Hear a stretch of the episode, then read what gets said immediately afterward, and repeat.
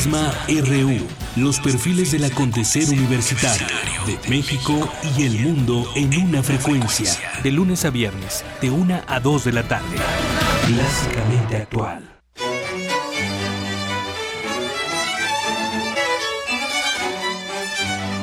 XEUN Radio UNAM. Transmite desde Adolfo Prieto 133, Colonia del Valle. Delegación Benito Juárez. Código postal 03100. 96.1 de frecuencia modulada.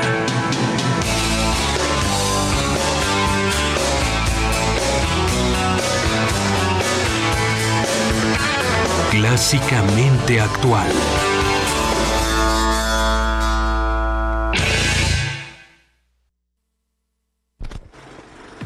Las vistas de Salvador Toscano a la época de hoy. De la nueva ola a lo, experimental. Del celuloide a la era digital.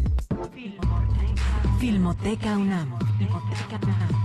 55 años de preservar la memoria fílmica. Acervo y restauración, hemeroteca, banco de imágenes, producción, cine en línea, talleres. Circuito Mario de la Cueva, frente a la Facultad de Ciencias Políticas y Sociales. Entra a www.filmoteca.unam.mx. En redes sociales somos Butaca UNAM. Ahí encontrarás la oferta visual que tenemos para ti. Filmoteca UNAM. Informativo. La UNAM. La tortura es una de las acciones más denigrantes dentro de una sociedad, lesiona la dignidad y personalidad de las víctimas y nadie tendría derecho a ejercerla, destacó Gloria Angélica Cariaga, académica del Programa Universitario de Estudios de Género. Entonces es a través de prácticas distintas que pueden ir desde el cómo te nombran, desde cómo te tratan, cómo te conducen en el proceso, hasta por supuesto aquellas lesiones que ponen en riesgo la integridad de la persona. Entonces lo que busca es dañar la integridad para menoscabar la dignidad de la persona y ceda a los requerimientos que la autoridad le está exigiendo. La UNAM, a través del Centro de Estudios Mayas, puso en marcha en Ismal, Yucatán, el décimo Congreso Internacional Mayista. Habla Laurelena Sotelo, coordinadora del evento. Es un congreso multidisciplinario que incluye arqueología, historia, lingüística, epigrafía, antropología física, antropología social, etnografía. Nacional. Andrés Manuel López Obrador, presidente de Morena, exigió la renuncia del secretario de Gobernación Miguel Ángel Osorio Chong. Luego de encabezar la marcha del silencio en Paseo de la Reforma, advirtió que el país ha entrado en un proceso de descomposición en todos los órdenes de la vida pública. La destitución inmediata del secretario de Gobernación, Miguel Ángel Osorio Chong, quien ordenó lanzar a la Policía Federal en contra de maestros, padres de familia y de la población en general congregada en Ochislán, Oaxaca. Castigo a los autores intelectuales y materiales del crimen de las ocho personas asesinadas el domingo 19 de junio en Oaxaca. Familiares de los normalistas de Yotzinapa e integrantes de la Coordinadora Nacional de Trabajadores de la Educación marcharon este domingo por Paseo de la Reforma a la PGR. Es Vidulfo Rosales, abogado de los familiares de los estudiantes. Tienen por lo menos ellos la voluntad de continuar con las nuevas líneas de investigación y por otra parte eh, están, ellos iniciaron ya el proceso, el proceso de, de separación del cargo de varios funcionarios de, de PGR y en otro, en- entre, bueno, nos dijeron que de Tomás Herón ya hay un inicio, hay un inicio de los procesos, bueno, vamos, vamos a esperar este, que en próximos días nos puedan estar informando lo que nos En este marco, Enrique Enríquez, líder de la sección 9 de la CENTE en la Ciudad de México, confió que la reunión de este lunes con la Secretaría de Gobernación permitirá dar respuesta al pliego petitorio que presentó la disidencia magisterial. Vamos a esperar que tengamos alguna respuesta. Ya hicimos los planteamientos, vamos a esperar una respuesta de gobernación. No vamos a especular, porque especular es lo que han hecho algunos medios de eh, plantear salidas que nosotros no hemos discutido. Hasta que no lo diga gobernación, cuál es el planteamiento original.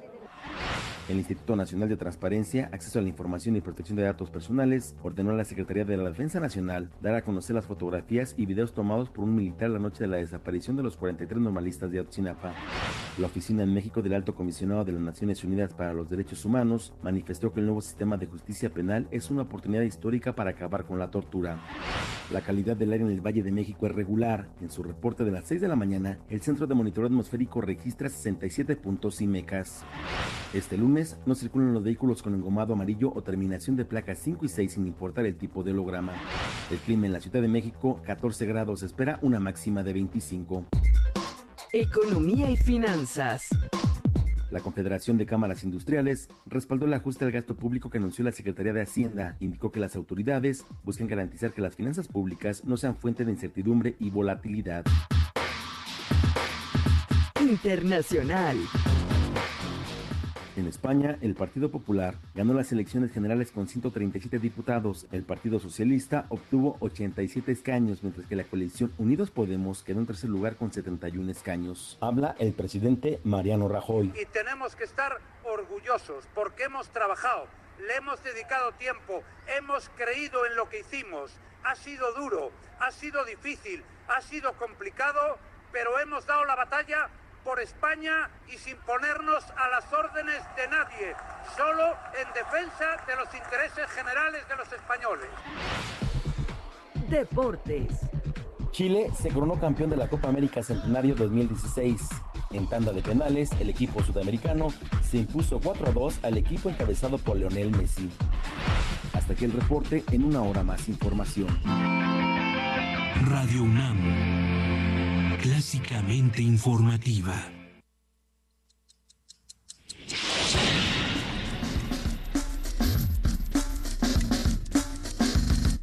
Primer movimiento. El mundo desde la universidad.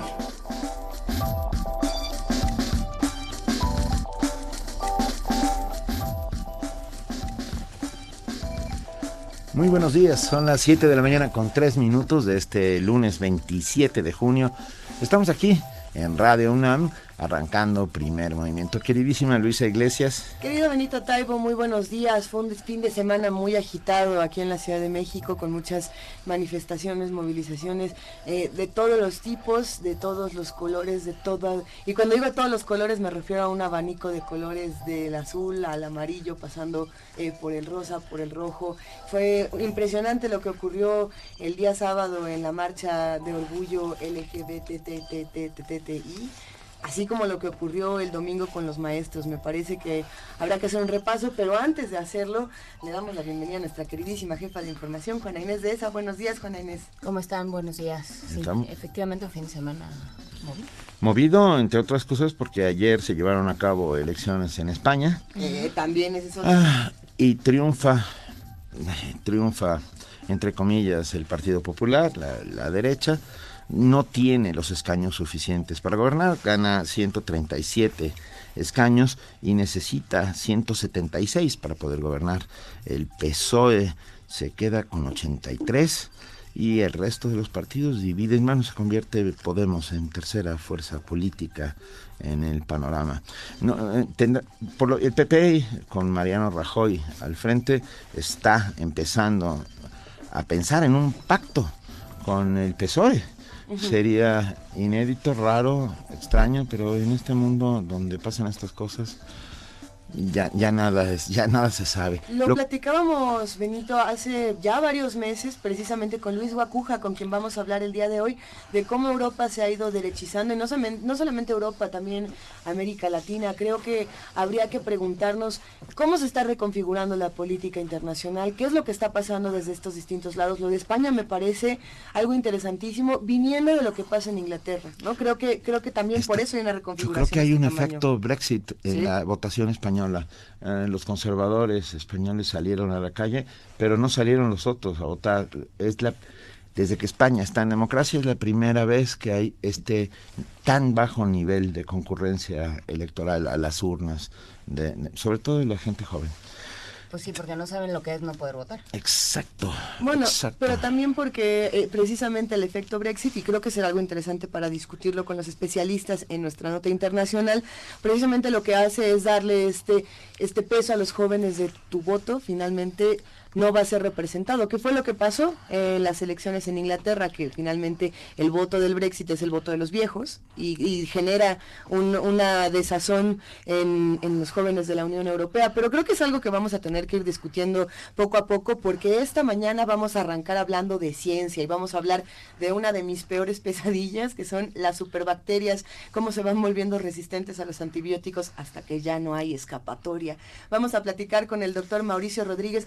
Son muy apocalípticos, Pero es verdad, ya hay un primer caso. De hecho, creo que ya hay varios, de, sobre todo de mujeres con infecciones eh, renales que ya no tienen, no tienen regreso. no hay ningún antibiótico de amplísimo espectro que mate a esas bacterias. Por lo pronto no lo hay. Habrá que ver qué va a pasar con esto. Vamos a hablar con el doctor Mauricio Rodríguez Álvarez, él es profesor del Departamento de Microbiología de la Facultad de Medicina de la UNAM. En nuestra nota nacional tendremos con nosotros a nuestro querido amigo Salvador Camarena, periodista, columnista del financiero, colaborador habitual de este espacio. En nuestra nota nacional vamos a hablar de Peña Nieto en Cuba, vamos a contar con el comentario de Tatiana Kollebedev. Ella es profesora de la Universidad Pedagógica Nacional, socióloga por la Universidad de La Habana, con posgrado en sociología por la UNAM. En la participación de la Dirección General de Publicaciones y Fomento Editorial, César Aguilar, subdirector de Vinculación, Comunicación y Tecnología, habla sobre el compendio de servicios de la Dirección General de Publicaciones. La poesía necesaria esta mañana me toca a mí y acepto toda clase de sugerencias en nuestro Twitter que es arroba PMovimiento con el hashtag poesía necesaria. ¿Qué tipo de poema creen que nos venga bien el día de hoy? Mesa del día.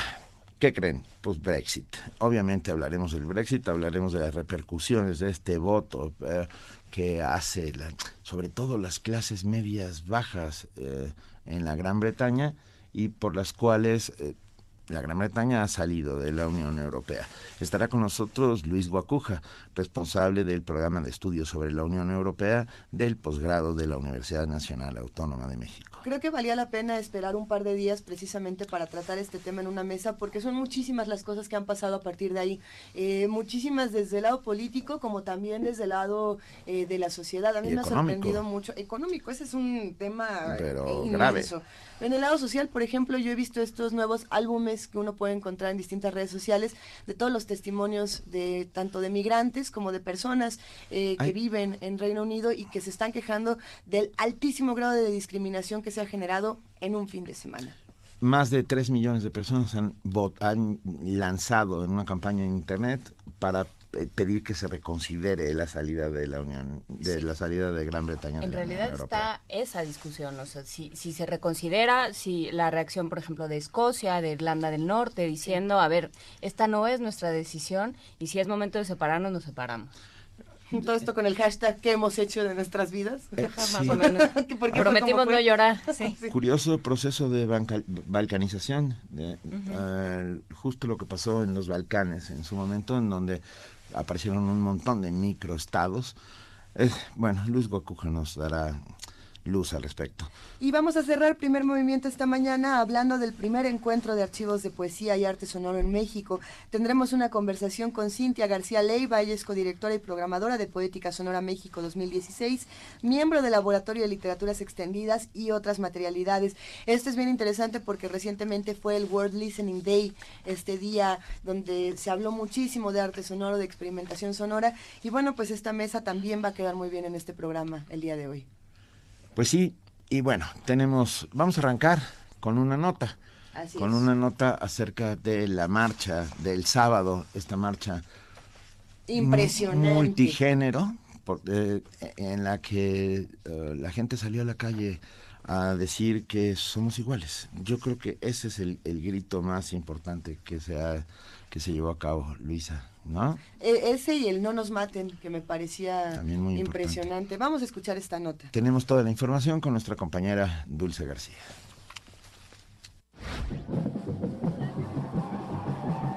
Un arco iris en el asfalto. Un aroma a diversidad sexual. Un grito abovedado que demandaba la libertad a través de la fiesta. muchachas también son marifachas.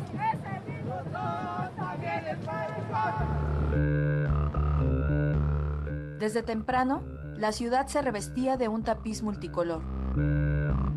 La austeridad de los edificios empresariales y del gobierno se desdibujaba en las siluetas de seres polimorfos, exentos de configuración.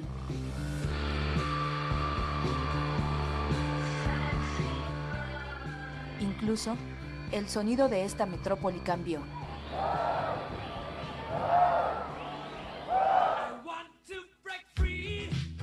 Llevan 38 años de exigir respeto, de ansiar salir del escondite, de pedir que se comprenda su elección sexual. Este sábado, una vez más, se llevó a cabo la Marcha del Orgullo Gay. No los intimidó el abrasador sol del mediodía. Los recientes acontecimientos en el Club Gay Pulse de Orlando fueron parte de las pancartas, de las opiniones. No somos lo suficientemente tolerantes para aceptar este, el, la identidad sexual de otras personas. Lo que acabamos de vivir en Orlando fue un ejemplo de violencia extrema. No olvidamos eso, tenemos este respeto por los que fallecieron y pues por supuesto aquí estamos para que nosotros hablemos por ellos. La embajadora de Estados Unidos en México, Roberta Jacobson, se sumó al contingente. Al pie del ángel de la independencia, símbolo de la libertad, la diplomática manifestó el apoyo de su país a la comunidad lésbico-gay. Estamos muy comprometidas en resistir y luchar en contra de cualquier tipo de discriminación y odio, especialmente después de Orlando. Eh, estamos apoyando fuertemente eh, todos los derechos para gente LGBTI. La movilización de carros alegóricos pintó Paseo de la Reforma, Avenida Juárez y 5 de Mayo. Esta manifestación no sería decolorada por la lluvia de la tarde. Otra de las consignas era, todas las familias, todos los derechos, ya. En cuanto a los matrimonios, pues es consecuencia de lo mismo, ¿no? Nos cobran impuestos igual que a todo mundo, queremos derechos igual que todo el mundo. Una pareja homosexual que tenga buenos principios, sí puede adoptar.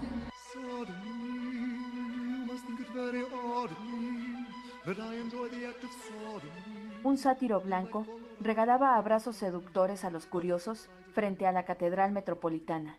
Un robusto soldado romano presumía sus piernas velludas en la Plaza de la Constitución. Batman iba de aquí para allá en tanga y patines, disfraces, canciones, baile, pero sobre todo muchas sonrisas. Fueron muestra de la aceptación de su identidad sexual. Me gusta que puedes ser tú mismo, ¿no? O sea, nos podemos disfrazar, venimos a, a celebrar que nos gusta ser quienes somos y que nos aceptamos, pese a quien le pese. Y el hecho real es que sí existe la gente gay, sí existe la gente bisexual, lésbica, y creo que eso es parte de, de este México. La marcha número 38 del orgullo lésbico gay, bisexual, transgénero, travesti, transexual e intersexual contó con la participación de al menos 200.000 asistentes. Para Radio UNAM, Dulce García.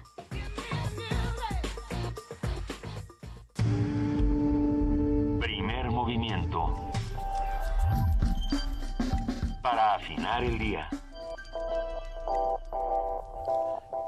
Aquí estamos de regreso y celebramos la diversidad, condenamos cualquier acto discriminatorio contra esta diversidad y esperemos tener un mundo más justo. Por supuesto, y valdrá la pena también hacer el ejercicio autocrítico de decir, bueno, dentro de las mismas eh, comunidades que piden que no se ejerza la discriminación, no ejercerla, ¿no? Que eso es algo que me pareció importante de, de participar en esta marcha. No ejerzamos la discriminación desde dentro de estos grupos. Vamos a escuchar ahora nuestra canción para niños. Benito, estoy muy emocionada. ¿Puedo compartirte este momento de, de emoción? Eh, cuando cuando muchos de nosotros comenzábamos eh, esta aventura de comenzar a ver, no sé, series de televisión, por ejemplo, cuando éramos niños, eh, nuestros papás a veces no nos querían poner todo lo que había porque pues había cosas que eran muy este extrañas, Estridentes. eh, estridentes. Y en mi caso yo en algún momento no sé cómo llegué a llegué a un canal que ya no existe que se llamaba SAS que eran puras cosas para niños de los de las más extrañas y ahí aparecía una serie que se llamaba D'Artacán y los mosqueperros que era como los tres mosqueteros D'Artagnan. D'Artagnan. Claro. Claro lo, que- lo recuerdo bien, eran caricaturas. ¿Recuerdas a D'Artagnan y a los mosqueteros? Lo recuerdo perfectamente con sus, con sus, este, como petos, ¿no? Con su Sí. cruz. Y, y D'Artagnan estaba enamorado de, de una, este, de, de una, una perrita que doncella? era una, no, era una mosqueperra así, Ah. de las buenas. Era una serie feminista, transgresora, divertidísima, que valdrá la pena que volvamos a ver. Esperemos que disfruten con nosotros a D'Artagnan y los mosqueperros y que nos cuenten qué veían de niños, porque podemos hacer también el ejercicio que nos platiquen qué veían y qué escuchaban. Y también que los niños nos cuenten qué es lo que están viendo hoy, porque seguramente no tenemos ni la menor idea. Hay por ahí algunas, algunas cosas que ya yo est- estoy intentando recuperar de la televisión y me parece que ahora con los nuevos formatos donde uno ya puede ver todas las temporadas completas en las diferentes plataformas digitales, pues hay un ejercicio bueno en el que ya no tienes que estar eh, nadando en esta publicidad. Pero ¿por qué no vamos a escuchar a D'Artagnan? D'Artagnan y los mosqueperros. Eran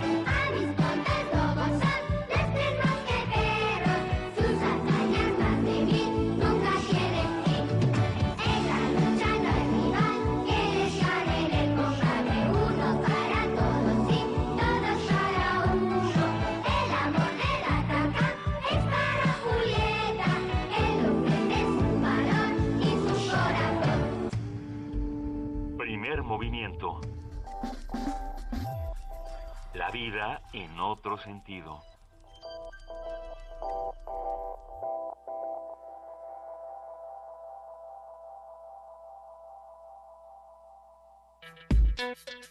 Lunes de Ciencia. Son las 7 de la mañana con 19 minutos. Esperemos que hayan disfrutado a D'Artagnan y los mosqueperros. Y ahora nos vamos a nuestro lunes de ciencia. Funcionarios de salud estadounidenses reportaron el primer caso en Estados Unidos de una paciente con una infección resistente a todos los antibióticos existentes. Esto es- está ocurriendo y es aterrador. Bueno, este microbio conocido ahora como superbacteria podría representar un peligro de infecciones frecuentes si es que se propaga.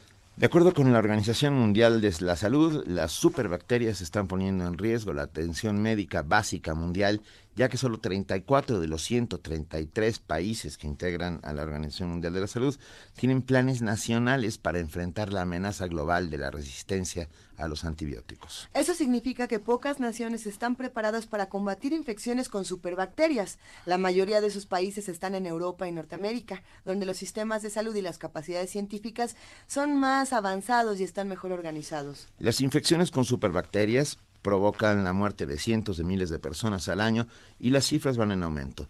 Si no se toman medidas para frenar el progreso de la resistencia a los antibióticos, esta será la primer causa de muerte en 2050, pues muchas enfermedades podrían quedar sin tratamiento. Para hablar sobre la evolución de las bacterias, su desarrollo de resistencia a ciertos antibióticos y lo que la comunidad médica está haciendo al respecto, esta mañana nos acompaña aquí en primer movimiento el doctor Mauricio Rodríguez Álvarez. Él es profesor del Departamento de Microbiología de la Facultad de Medicina de la UNAM. Muy buenos días, Mauricio, ¿cómo estás? Hola, hola, muy buenos días. Luisa Benito, Juana Inés, ¿cómo están? Hola. Eh, Bueno, estamos bueno. teniendo un momento de, de un problema con la comunicación con el doctor Mauricio Rodríguez Álvarez.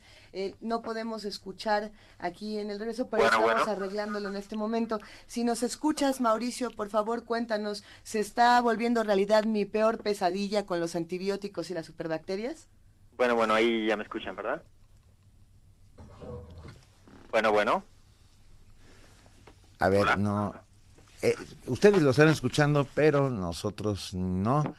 Un segundito, no, no desesperemos y ahorita, doctor Mauricio Rodríguez Álvarez, esperamos poder escucharlo muy rápidamente aquí en la cabina. Y vamos a solucionar este problema mientras lo hacemos. Hablemos precisamente de la glucosa, eh, de esto que también es importante para la salud. Vamos a esta nota y recuperaremos la comunicación.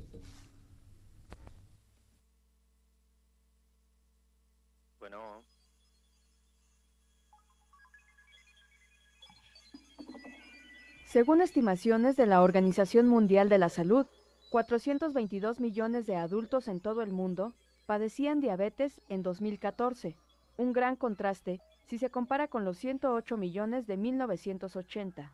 Ante esta prevalencia, los laboratorios trabajan cotidianamente en la búsqueda de algún medicamento que ayude a quienes la padecen. Recientemente, se probó una inyección que regula los niveles de glucosa en la sangre. Investigadores de diversas universidades estadounidenses aplicaron en ratas una inyección de factor 1 de crecimiento de fibroblastos. ¿Qué tiene que ver esto con la glucosa, la insulina y la diabetes? La doctora Alicia Ortega Aguilar, investigadora del Departamento de Bioquímica de la Facultad de Medicina de la UNAM, lo explica. está relacionado con proliferación celular. Se había visto que todas las proteínas de esta familia de factores de crecimiento fibroblástico tienen un efecto sobre la cantidad de glucosa en sangre. Sí disminuyen las concentraciones de glucosa. Y disminuyen las concentraciones de glucosa porque de alguna manera las células que proliferan necesitan mucha glucosa. Si bien es cierto que la inyección disminuye los niveles de glucosa en la sangre, lo más importante es que se basa en proliferación celular, por lo que podría implicar efectos secundarios. No es la primera vez que se utiliza esta, esta proteína. Sí se va a meter a la fase clínica, se va a meter a la, la fase clínica yo creo que en un futuro inmediato, pero las posibilidades de efectos secundarios son, son, son muchas, sobre todo relacionadas con efectos proliferativos. Los efectos proliferativos son, están asociados mucho con, con neoplasias, con cánceres. La diabetes tipo 2 y la obesidad constituyen un problema de salud pública y están asociadas a factores externos.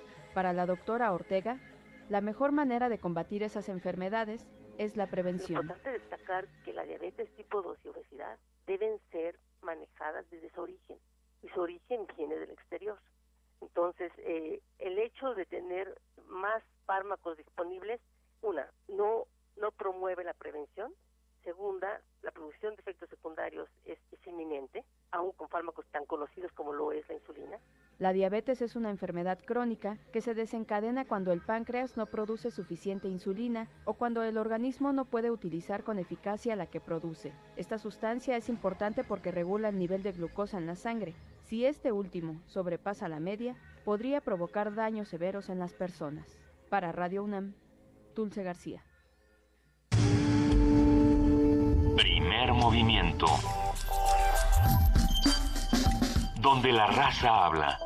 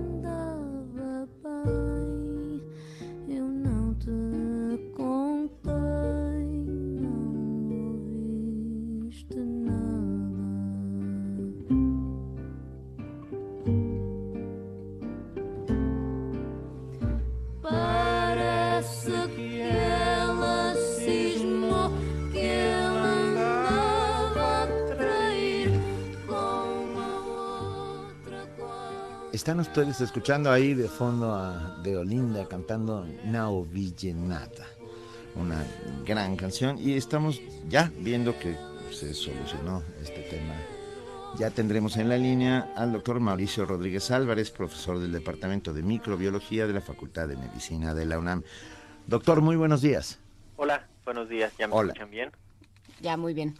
Muy bien. ¿A qué, Ahora a sí qué se. Buenos días. buenos días. ¿A qué se ha dado por llamarlas superbacterias?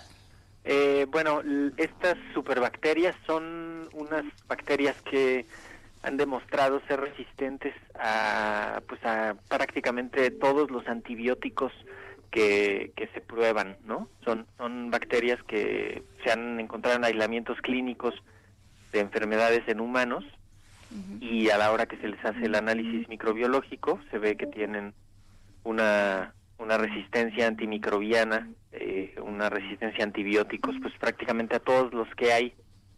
Es, es como lo que lo que han pues lo que han ido encontrando, ¿no? Son bacterias que son bacterias que viven normalmente en, en el en el intestino eh, del ser humano y de otros mamíferos a veces y de pronto van ganando características que las hacen ser resistentes a los a los antibióticos. Mauricio, corrígeme si me equivoco, pero hasta donde yo tengo entendido, eh, por ejemplo, el caso de la E. coli es uno de los de los más frecuentes de, de estas bacterias que por más que uno les da antibióticos, eh, regresan eh, cada vez más poderosas. Pero ¿por qué, ¿por qué ocurre? Bueno, el, un- una, si visualizamos el, quizá el concepto de, no es de que regresen, sino que las E. coli son unas bacterias que viven normalmente en el intestino. Entonces, cuando eh, se exponen a diferentes antibióticos porque los tomamos para otras cosas o porque se los damos a algunos animales y, y nos comemos sus productos o comemos, eh, eh, puede ser agua que tenga todavía trazas de los antibióticos, esas bacterias que están ahí normalmente en el intestino van eh, pues siendo expuestas a los antibióticos y terminan por desarrollar resistencia a, los antibióticos como, como que se van entrenando poco a poquito de lo que de lo que se van eh, pues, de los antibióticos que se van enfrentando Y para todos los que somos legos en esta materia, por favor, ¿podrías explicarnos, doctor Mauricio Rodríguez Álvarez, cómo funcionan los antibióticos? Bueno, los antibióticos tienen varias maneras de, de trabajar, tienen diferentes mecanismos de acción. Algunos llegan y destruyen a la bacteria, algunos llegan y interfieren con alguna función vital para la bacteria.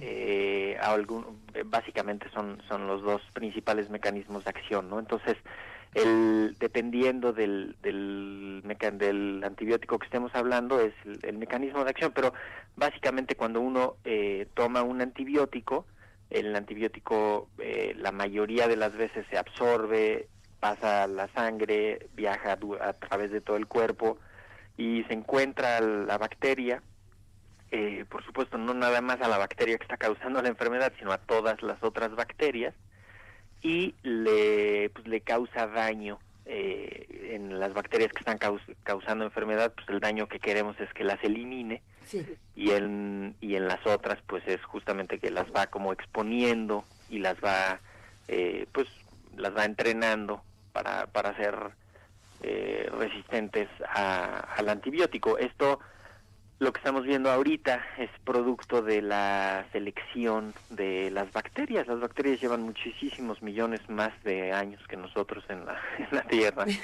y se han entrenado a todas las condiciones, ¿no? A calor, a frío, a oxígeno, a nutrientes, etcétera. Y pues en los últimos 50, 60 años eh, han sido expuestas a los antibióticos y estamos ahorita viendo justo cómo se ha catalizado su evolución. ¿Esto quiere decir que las bacterias son resistentes a los seres humanos? Pues si nos esperamos varios millones de años más, seguramente que vamos a, vamos a ver algo así.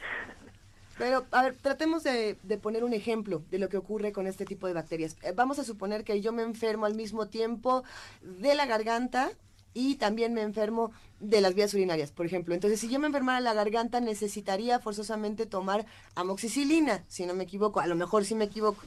Pero si yo me enfermara de las vías urinarias tendría que tomar quizás ciprofloxacino o nitrofuratoína o alguna de esas cosas.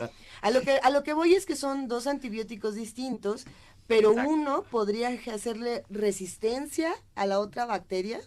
Eh, sí, o, o no, o no necesariamente al- a, una de esas dos que están involucradas en esos dos cuadros, sino alguna otra que, que estuviera, eh, por ejemplo, en tu intestino. Te vas a exponer ahí a, qué sé yo, a trimetoprim con sulfametoxazol, que es un antibiótico clásico que se usa para las infecciones de vías urinarias, y vas a tomarlo de manera incompleta, supongamos, ¿no? Eh, poquitos días y las bacterias se van a enfrentar a ese antibiótico, lo van a ver pasar por el intestino y por la sangre y tal, y eh, el riesgo de que adquieran resistencia eh, pues es, es más elevado. Eh, uno cuando toma un antibiótico lo toma pues pensando en una infección en ese momento muy localizada, pero lo que es la realidad es que el antibiótico va a estar por todo el cuerpo y todas las bacterias van a estar expuestas a ese a ese antibiótico, ¿no? Sí, y Mauricio se ha convertido en un problema de salud mundial. Sí, claro. Y- claro que se ha convertido.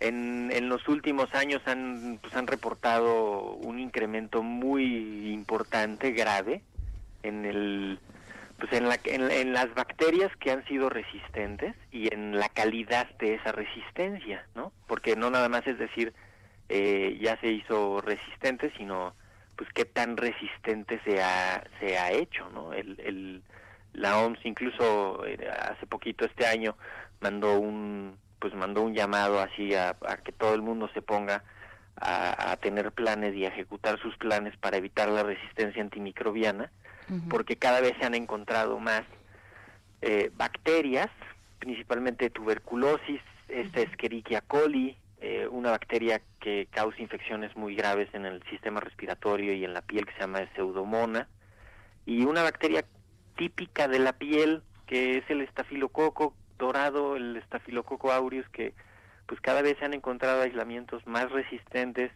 que pues que nos van acorralando contra contra las cuerdas y se nos van acabando los los antibióticos.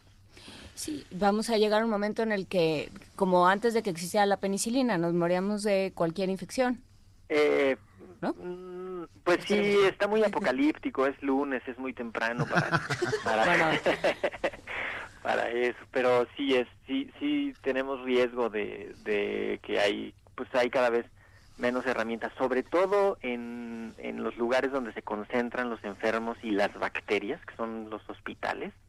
Ahí pues son como unos laboratorios evolutivos en los que las bacterias van ahí pues intercambiando información genética entre ellas, que es un poco lo que explican de este de este caso de la mujer de que pues le hicieron un aislamiento clínico típico de una infección de vías urinarias clásica eh, en Pensilvania y de pronto encontraron pues que era una bacteria que ya traía un elemento genético adicional que pues todavía no, no terminan de dilucidar cómo le llegó a esa bacteria en particular.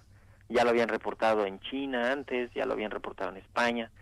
Eh, en el último año se ha trabajado mucho con eso y de pronto pues se encuentran que en una situación completamente regular puede aparecer una bacteria así que implica riesgo porque esa bacteria va a contagiar por así decir esa resistencia a otras bacterias no nada más como ella y pues ahí empiezan los riesgos que es donde se ponen la- los focos rojos no Pero a ver, ¿cómo se contagia esa resistencia?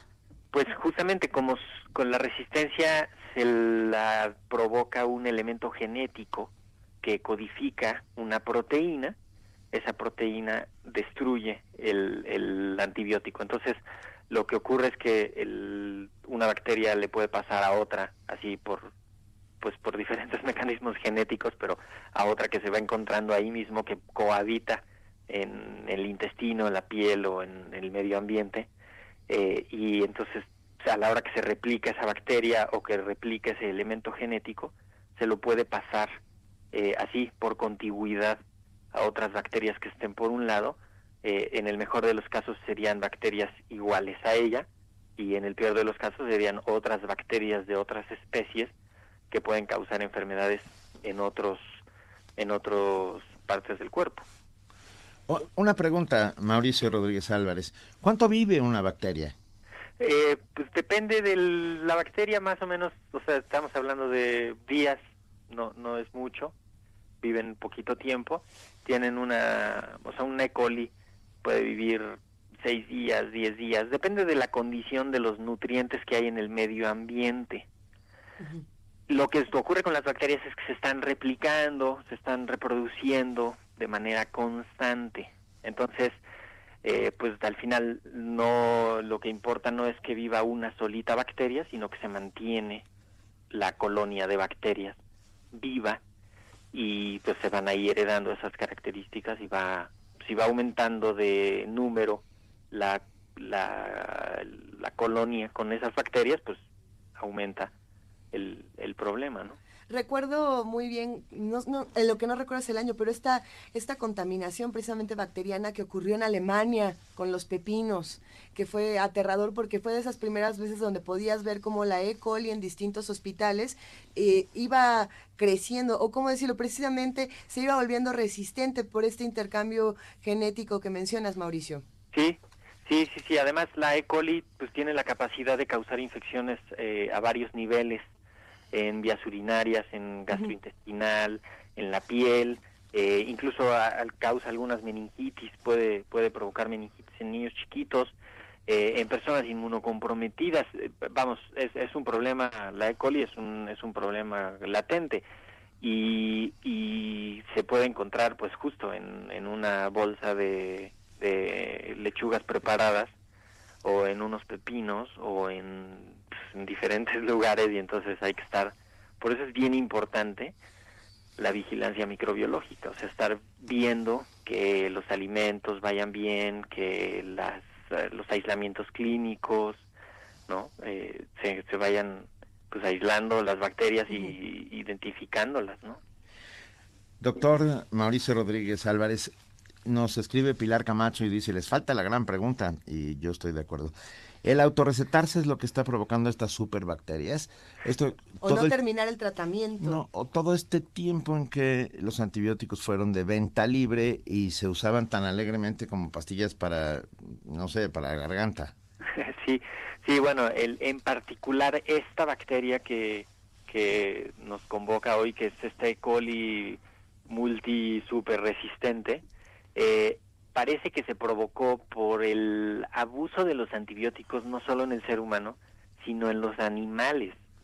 Porque la, la colistina, que es el antibiótico que, que ya es como el más preocupante, es un antibiótico que se utiliza en algunos países para promover el crecimiento de algunos animales.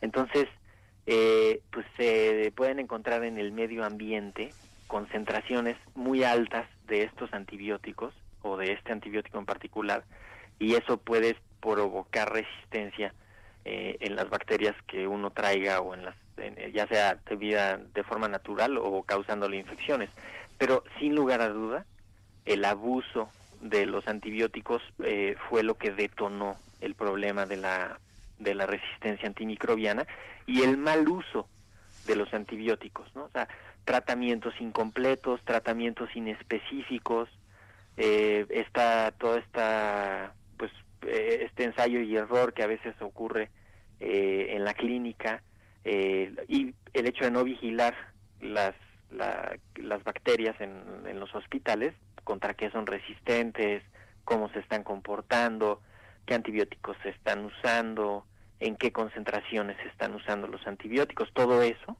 ha, ha provocado que, que lo, lo que estamos viendo. No perdamos de vista que el primer antibiótico más o menos es como de 1929, que es la penicilina. Fleming. Entonces, sí, entonces, pues somos, digamos, llevamos poquito en, el- en, en el gran, en, el, en la gran historia de la humanidad, pues llevamos apenas, ¿qué? 90 años de, de usar antibióticos, eh, en los últimos 40 años se introdujeron varios y desde el 1990 no ha habido así pues introducción de nuevos antibióticos así tan drástico, ya no, ¿no? Pero a ver, si aquí el equipo de primer movimiento de pronto todos tienen E. coli y no usan antibióticos, ¿se podrían curar sin usar antibiótico? Esta pregunta nos las manda Michelotto. Eh, bueno, si tuvieran, depende de dónde está la infección. Me imagino que pensamos en una infección eh, intestinal. eh, la mayoría de las veces se autolimitan las infecciones por E. coli en el intestino. Algunas veces sí requieren eh, el antibiótico o las infecciones de vías urinarias que también, eh, si no se atienden correctamente, van a, van a requerir el antibiótico para quitar a la bacteria. Pero sí habría que usar antibiótico, pero habría que usarlo de manera racional, es decir, saber cuántos días, a cuál dosis, cómo va la respuesta clínica del, del paciente, cómo va la respuesta del microorganismo. O sea, es, es una ecuación eh, un poco más compleja de, de decir, pues todos nos tomamos una pastilla y ya, ¿no? Hay que ver justo cómo va la, la evolución y cerciorarnos de que no se le quede a nadie esa bacteria que está causando enfermedad, que sería como un reservorio para pues para hacerlo, ¿no? Las infecciones de vías urinarias son clásicas para, para ilustrar eh, la resistencia antimicrobiana, porque la gente toma, tiene la molestia, tiene la enfermedad, toma el antibiótico, no lo toma de manera completa, lo toma dos, tres días, ¿no? Un tratamiento de siete días o de diez días. Y se siente mejor, lo deja de tomar, y ahí ya expuso a la bacteria, al, al antibiótico. Entonces la bacteria se reacomoda, la bacteria vuelve a, a, pues a, hacer más bacterias, se replica, eh, y unas semanas después o un mes después vuelve a dar la, las manifestaciones clínicas y se hace una cosa cíclica, de enfermedades cíclicas. Lo que estamos viendo ahorita es la acumulación de todas esas mutaciones, de todas esas adaptaciones de las bacterias. Eh, y pues claro, no se nos puede olvidar que las bacterias llevan mucho más que nosotros. Una pregunta, doctor Mauricio Rodríguez Álvarez. Nos escribe Sara y, y te pregunta directamente, ¿a los virus también les puede suceder esto? ¿Se pueden volver supervirus? Eh, sí, de hecho hay una, pues hay una, un- se, re- se refinan las definiciones eh, y hablamos de resistencia a- antimicrobiana cuando es justamente otros microorganismos los que están causando las, las enfermedades resistentes, ¿no? Que puede ser parásitos como la malaria, eh, virus como el HIV, como el virus de la influenza, ¿no? y eh, hongos como la cándida que causa unas infecciones en la piel o en las mucosas, ¿no? Muy importantes, pero sí, claro que sí, cualquier eh, organismo que esté expuesto a esto, porque finalmente resistir es evolucionar y ellos llevan evolucionando mucho tiempo, ellos saben evolucionar porque es su naturaleza, entonces cuando les ponemos un antibiótico, los estamos forzando a que evolucionen y es, es algo natural que, que, va ocurriendo, ¿no? Lo que no es natural es dar el antibiótico, de, por eso tenemos que hacerlo lo más controlada y racionalmente. A ver, y hay un tema también de higiene, ¿no? Que es que pasa por las enfermedades intrahospitalarias y que pasa por esta, eh, pues, pues paso de bacterias, justamente, ¿no? Eh, ahí, c- ¿Cómo interviene la higiene en todo esto? Bueno, en, el, en los hospitales se concentran muchas enfermedades de varios pacientes, se concentran las enfermedades, las, las bacterias que pudieran estar causando muchas enfermedades también eh, y que ya llevan ahí tiempo, bacterias que se cultivaron en los laboratorios de ahí del hospital para los análisis eh, y convergen ahí. Entonces, mientras más se, se cuide evitar los contagios en el, dentro del hospital, eh, ya sea a través del personal, a través de los familiares, a través de los materiales que hay eh, y que, pues, que todos pasan por ahí. Mientras más atención se ponga en eso, se rompe la cadena de transmisión y pues se evita que haya que haya contagios y que haya diseminación. Lo que es muy importante visualizar es que en los hospitales, a veces todos queremos ir a los hospitales, ¿no? Y queremos que el enfermo se quede unos días más en los hospitales hasta que esté bien, ¿no? Esa es así como una fantasía que ocurre. Y lo que perdemos de vista es que por el simple hecho de estar en el hospital, el enfermo y sus familiares y el personal y todo el mundo, pues está potencialmente expuesto a bacterias resistentes o a microorganismos que pudieran causar eh, enfermedades, ¿no? Entonces, eh, esto de pues recortar las estancias hospitalarias no no nada más es eh, para para agilizar el movimiento de las camas y tener disponibilidad, sino para que la gente no esté expuesta a los riesgos y, y para que pues haya haya eh, cómo se llama pues salida eh, de las bacterias para que no haya salida de las bacterias hacia la comunidad. Y lo otro es que los hospitales tienen hacia el interior pues tienen eh, organización para para vigilar esto. Tienen un comité de infecciones intrahospitalarias tienen idealmente un, un calendario para el uso de los antibióticos en el que se ponen de acuerdo para usar un tipo de antibiótico un tiempo y luego lo dejan de usar y luego empiezan a usar otro de manera racional y coordinada para pues justamente para evitar estar usando todos los antibióticos todo el tiempo todos los servicios para pues para que no haya exposición de las bacterias siempre a todos los antibióticos Aquí ya entró de pronto eh, el terror a la cabina y muchos nos preguntamos si va a haber solución, si esto tiene luz al final de, de, las, de las tinieblas o si ya nos vamos a quedar así, Mauricio. Eh, bueno, ahorita hay muchos antibióticos, eh, hay, eh, pues todavía tenemos eh, opciones, ¿no? El, el primero es hacer el uso racional de los antibióticos. Eh, probablemente a nosotros y a los hijos de nosotros y a los nietos y tal, pues sí nos va, o sea, nos va a ir tocando un aumento de bacterias cada vez más, más resistentes eh, que, que hay que estar poniéndole especial atención. Lo más importante es hacer entre todos el uso racional de los de los antibióticos, utilizarlos solo cuando sea necesario, el que sea el indicado, el tiempo que sea indicado, ¿no?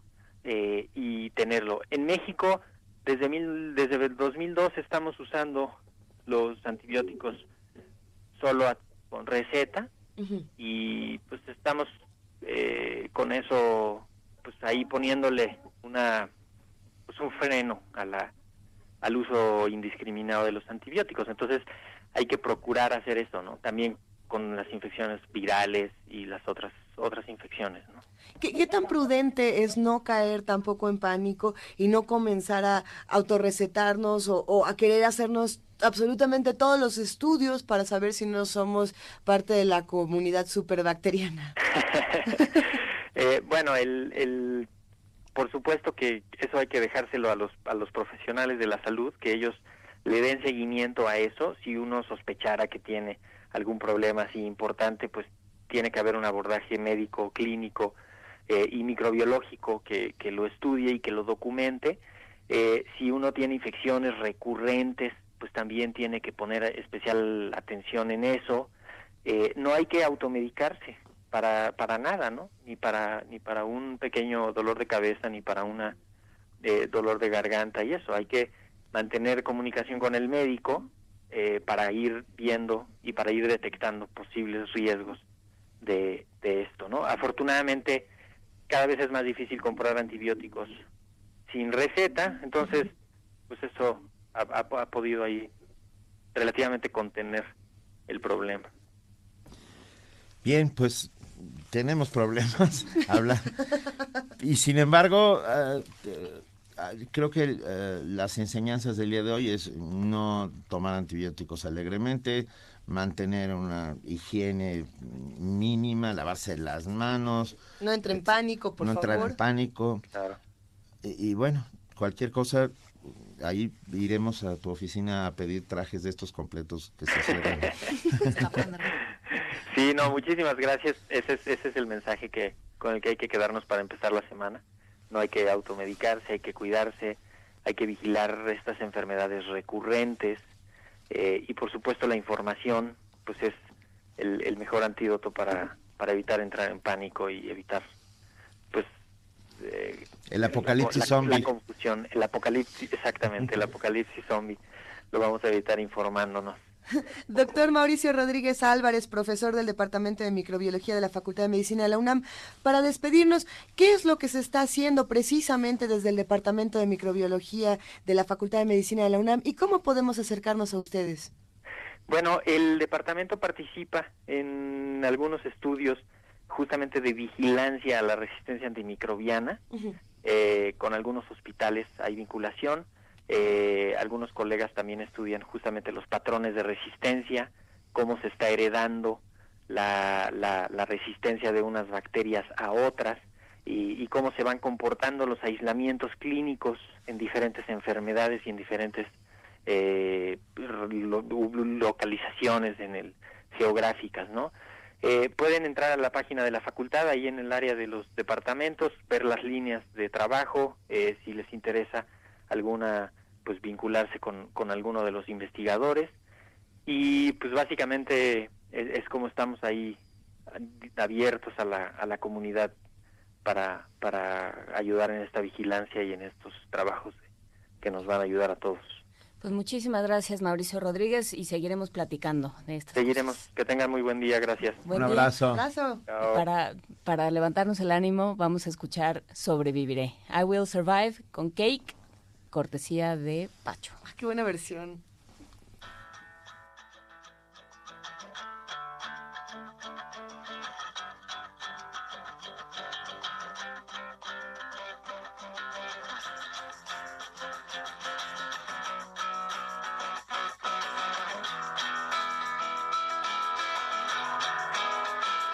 At first I was afraid, I was petrified.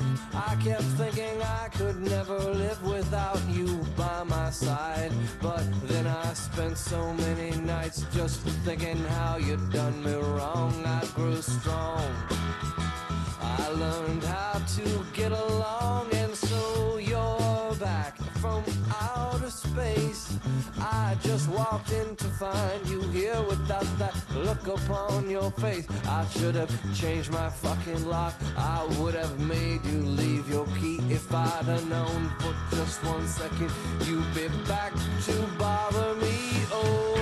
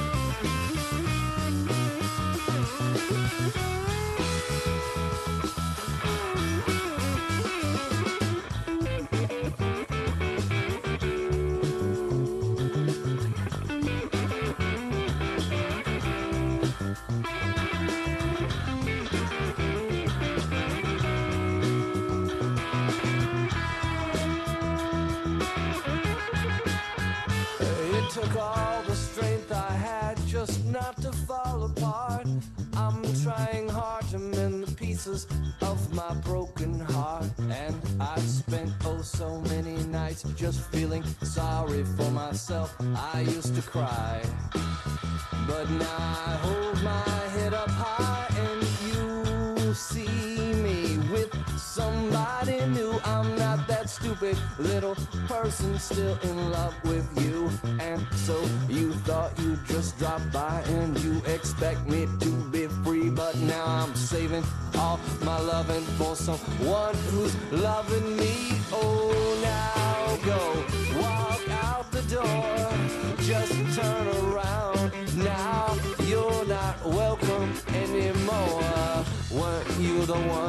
tried to break me with desire. Did you think I'd crumble? Did you think I'd lay down and die? Oh, not I. I will survive, yeah. As long as I know how to love, I know I'll be alive. I've got all my life to live. I've got all my love to give. I will survive. I will survive.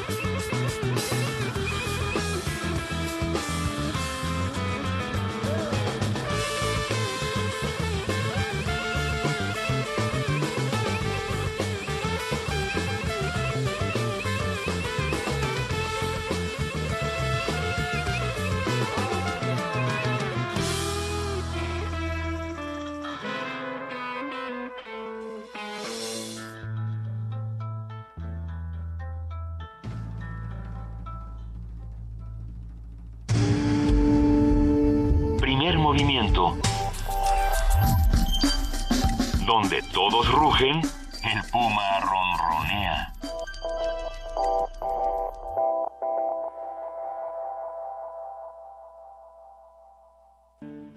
Sumérgete en la música del planeta. Encuentra las perlas acústicas en el Mapamundi. Salpicadas desde Radio Nacional de España, Mundofonías. Una producción de Juan Antonio Vázquez y Araceli Zigane, creada para divulgar los ritmos del mundo. Sábados, 6 de la tarde, por el 96.1 de FM. Radio UNAM.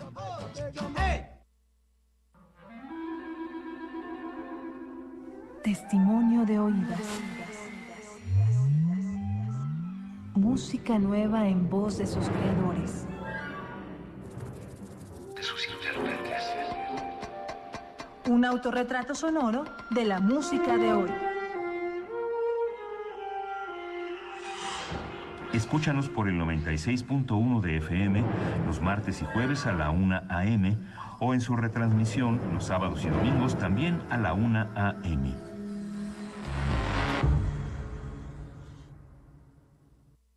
Para fortalecer la representación política de la población en los congresos locales y en el Congreso Federal, el INE realizará una nueva distritación electoral en tu entidad. Nuestro fin es preservar el valor del voto ciudadano. Infórmate y participa en la consulta a los pueblos y comunidades indígenas en materia de distritación a través de tus representantes. Queremos conocer tu opinión. Contigo, México es más.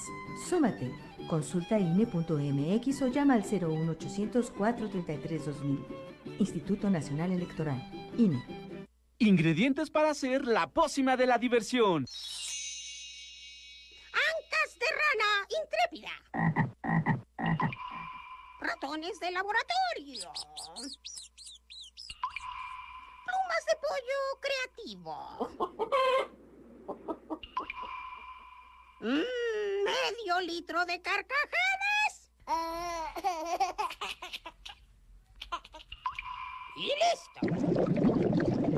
Revolvemos todo y decimos. Hocus Pocus, la revista de los peques y no tan peques. Todos los sábados de las 10 a las 11 de la mañana por el 96.1 de FM. Diviértete aquí en Radio UNAM.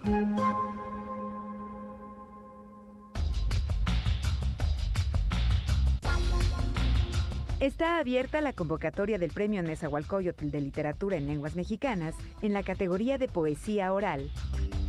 Pueden participar todos los autores de poesía oral cuyos textos estén estructurados a partir de alguna de las lenguas habladas por los pueblos originarios de México. Consulta las bases en www.cultura.gov.mx.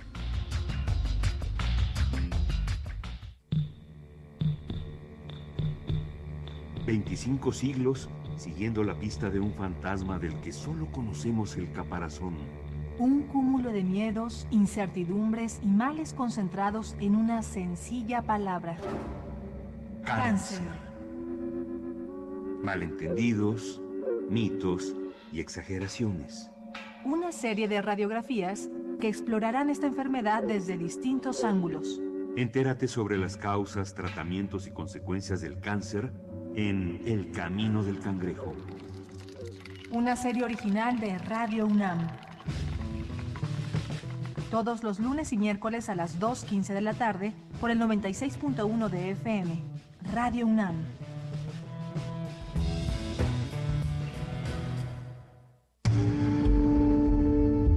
Primer movimiento.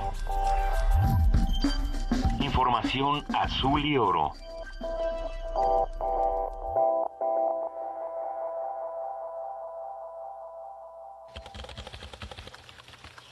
Informativo. La UNAM.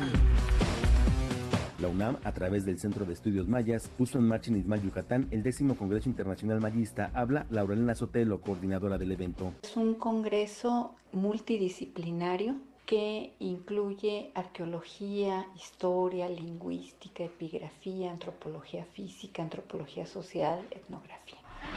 La tortura es una de las acciones más denigrantes dentro de una sociedad, lesiona la dignidad y personalidad de las víctimas y nadie tendría derecho a ejercerla, destacó Gloria Angélica Cariaga, académica del Programa Universitario de Estudios de Género. Entonces es a través de prácticas distintas que pueden ir desde el cómo te nombran, desde cómo te tratan, cómo te conducen en el proceso, hasta por supuesto aquellas lesiones que ponen en riesgo la integridad de la persona. Entonces lo que busca es dañar la integridad para menoscabar la dignidad de la persona y ceda a los requerimientos que la autoridad le está exigiendo.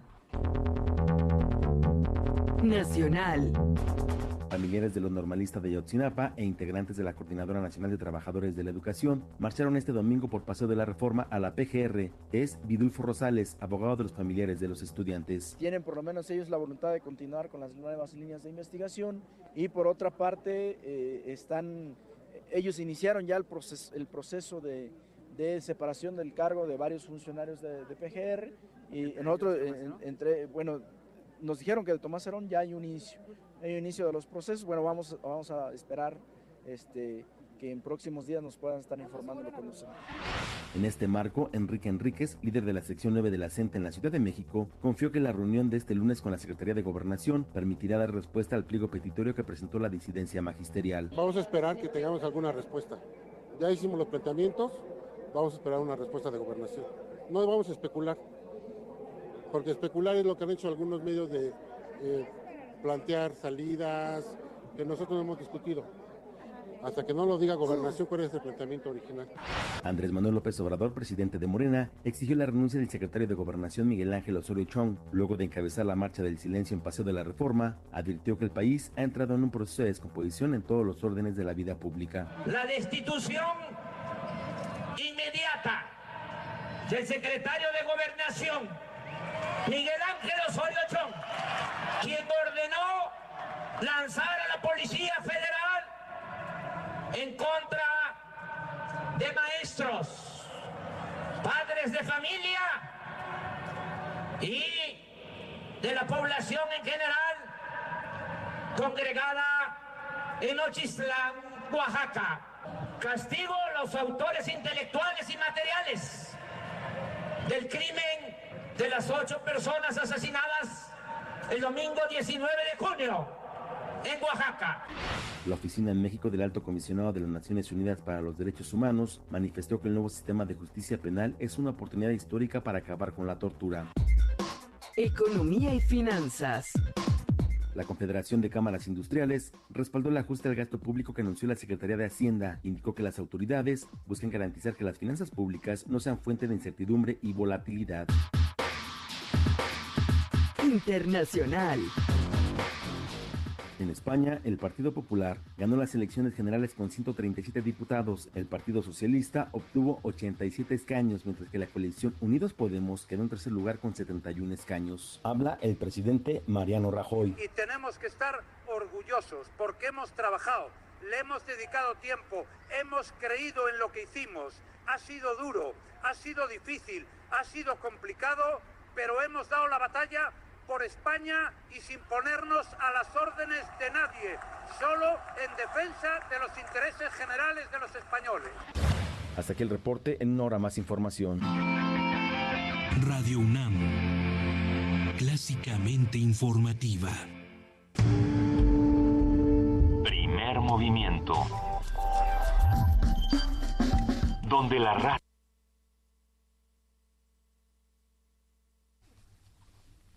Aquí estamos ya de regreso. Ha habido muchos comentarios en nuestras redes sociales. Hay uno que me gustó mucho, de Idán Villarreal, que dice, en un mundo alternativo las bacterias están escuchando la misma canción después de una charla similar. Las bacterias están... Las bacterias nos están avisando que sobrevivirán y que, y que ahí vienen Pues de a estaban montón. antes que nosotros. Nosotros somos los cuerpos extraños que vinieron a, a ¿Alojarlas? alojarlas, a hacer su... ¿Sí? ¿Qué te... Su balneario. A mí no me pone tan nervioso. Yo tengo la impresión de que eh, el cuerpo humano es muy inteligente en el sentido de que desarrolla sus propios... Para eso están los glóbulos blancos y etcétera, etcétera. Claro, o sea, si nosotros permitiéramos a nuestro cuerpo ser inteligente, quizás sin el abuso de, sustancias diversas, podríamos experimentar cambios en la salud. Sin embargo, también, y esta es una discusión que deberíamos tener más adelante, desde los mismos sistemas de salud, eh, hay que analizar cómo se está trabajando el tratamiento de diferentes padecimientos por bacterias. Porque, y lo platicábamos fuera del aire, ¿no? Esto que ocurre, que no te mandan a hacer cultivo para ninguna de estas enfermedades y entonces, pues lo que nos mencionaba el, el doctor, ¿no? Hay una prueba y error, prueba y error con tratamientos que se podrían solucionar con una sola medicina, con un solo antibiótico, si fuéramos a hacernos un urocultivo, diferentes, diferentes cultivos. Nos emocionamos con estos temas. Eh, hemos abusado un montón de, de los antibióticos y se ha abusado un montón de los antibióticos en los animales. Por lo tanto, esos antibióticos entran a nosotros por, por otras vías, pues, no solo por la ingesta directa de los mismos, sino cuando comemos pollo que fue tratado con antibióticos o carne de res o etcétera, etcétera. Ahí- es donde está el verdadero tema. Hay que empezar a, a tener una vida un poco más saludable e intentar comer lo menos posible ah, todas, todas estas cosas. Ya tenemos en la línea a nuestro... Ah, no, vamos, a ver, vamos a Naidi. Nota Nacional. Ya está en la línea 808 de la mañana. Salvador Camarena, ¿cómo estás, Pensé que era Salvador? su número de agente secreto, el 808. Ya está el 808. ¿Cómo estás, 808? Repórtate. Muy buenos días a todos, buenos días al auditorio. Benito, me quedé con la curiosidad. ¿Qué dices que ya no vas a comer o que no quieres comer o que no debes comer? Nada con antibióticos. Nada con antibióticos. Ah, Va a pastar aquí en el Solo jamón serrano que no haya sido tratado previamente.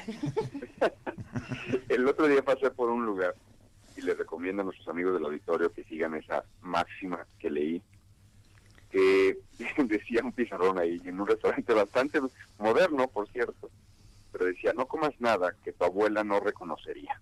Me Anda. pareció fantástico. Sí, es muy inteligente. Que se vuelva nuestro lema del día de hoy. O sea, de repente el otro día me dieron a probar una cosa de que era una, una cosa que lo, lo nuevísimo, lo, lo más, más, más, más mejor en cuanto a salud. Y yo decía, ¿qué es esto?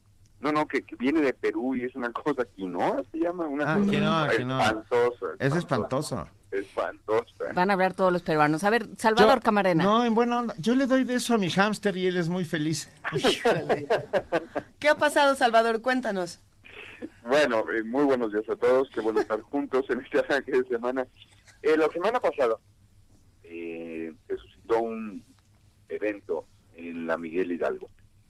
Eh, un edificio que tiene ahí muchos años, cuatro décadas prácticamente, eh, fue clausurado porque, dice la autoridad sancionadora, viola eh, unos permisos. La autoridad sancionadora no es no el INVEA. El INVEA es un invento, el INVEA es un invento que sea, que sea frase acabo de inventar. El INVEA es una creación del señor Marcelo Ebrard, en tiempos en que él gobernaba esta ciudad, y se supone, nos vendieron, nos presumieron, nos, bueno, nos hartaron de que iban a contratar chavos y chavas, de este económico, estudiantes, eh, con muchos ganas de construir una ciudad, un mejor país, y que por tanto iba a ser dificilísimo que se corrompieran, dado que ellos tendrían que ser los verificadores que acudieran a establecimientos, y en este caso a muebles, a verificar que estuvieran cumpliendo las normas. Bueno, la INVEA es una mala broma desde hace varios años. Se permitió todo eso. No digo que no haya sido un intento, pero hace mucho que deja mm, dem- demasiadas evidencias en el camino que es es- estrictamente utilizado hasta en sentido de algunos, entre ellos, por supuesto, de Meyer Clip, el señor que lo dirige, que como todas cosas, como todas las cosas en las que uno se eterniza, pues seguramente están ganando algunas inercias, esa es mi opinión. Total que el ese edificio y ese edificio pasa a ser eh, notable o notorio para, para cosas noticiosas. Hoy estoy de un cacofónico que ya ustedes escucharán historias con ustedes. Porque es, de la, es, es propiedad de la familia del señor Ay, te estamos perdiendo, Salvador. 808, ¿estás ahí? Hola, yo estoy aquí. Sí, es que no, no soy yo, es propiedad de la familia del señor. Arne Aus den Rutenhaus, es decir, del famosísimo City Manager, o para decirlo propiamente, hoy ex City Manager, porque ha dejado ese puesto luego de que precisamente clausuraron el edificio.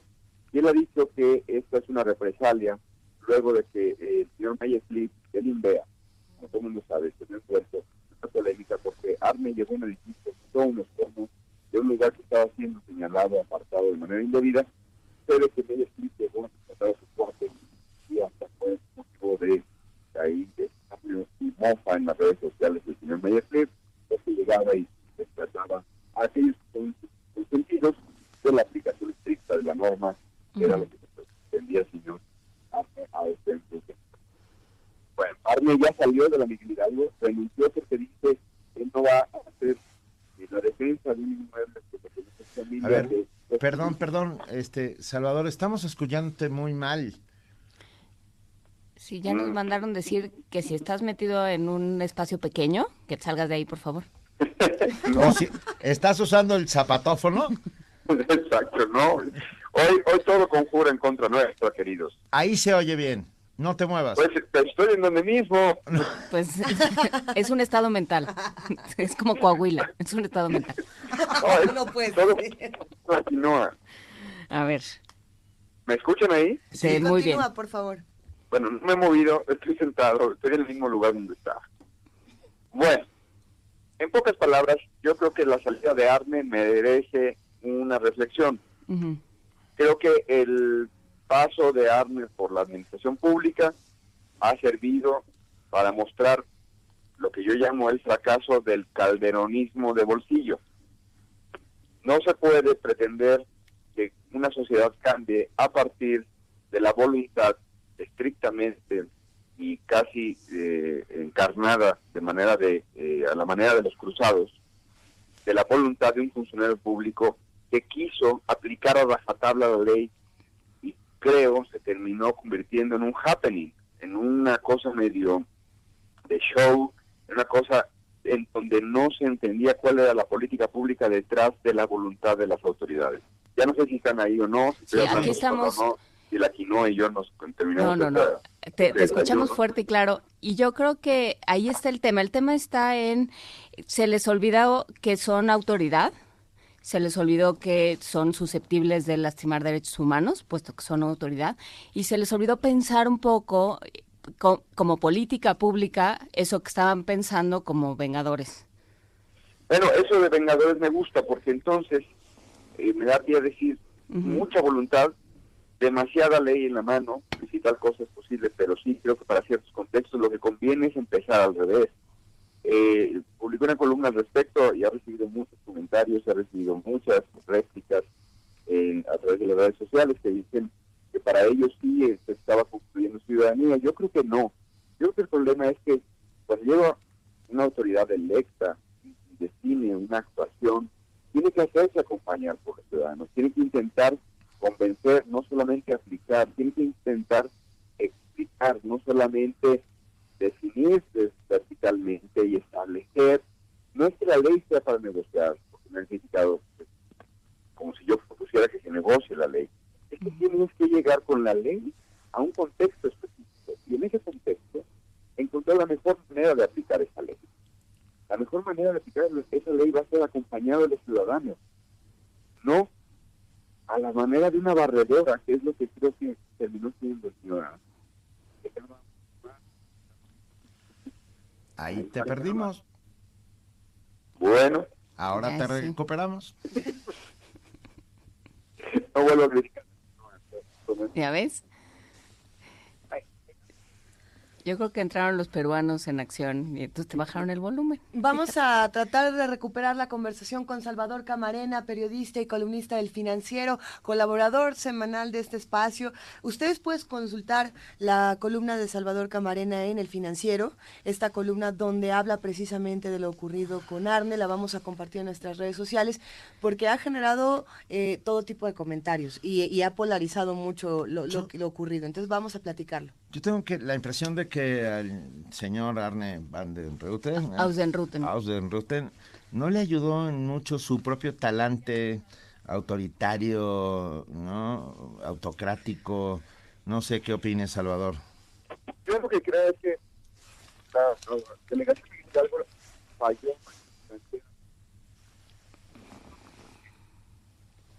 Sí, lamentablemente hemos perdido la comunicación con Salvador Camarena, pero vamos a recuperarla e insistimos en que lean esta columna para que todos podamos sumarnos a esta discusión.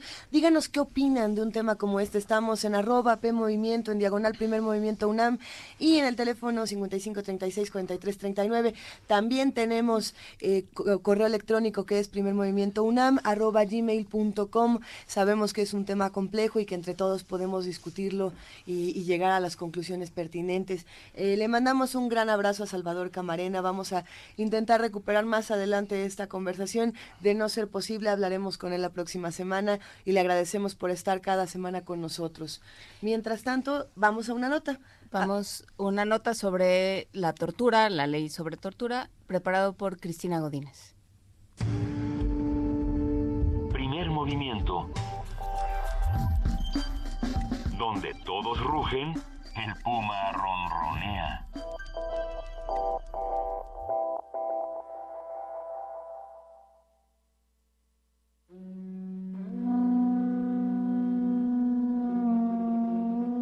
La tortura es una práctica donde se intenta destruir a la víctima y despreciar con ello la dignidad intrínseca de todo ser humano. Se trata de un crimen contra la humanidad.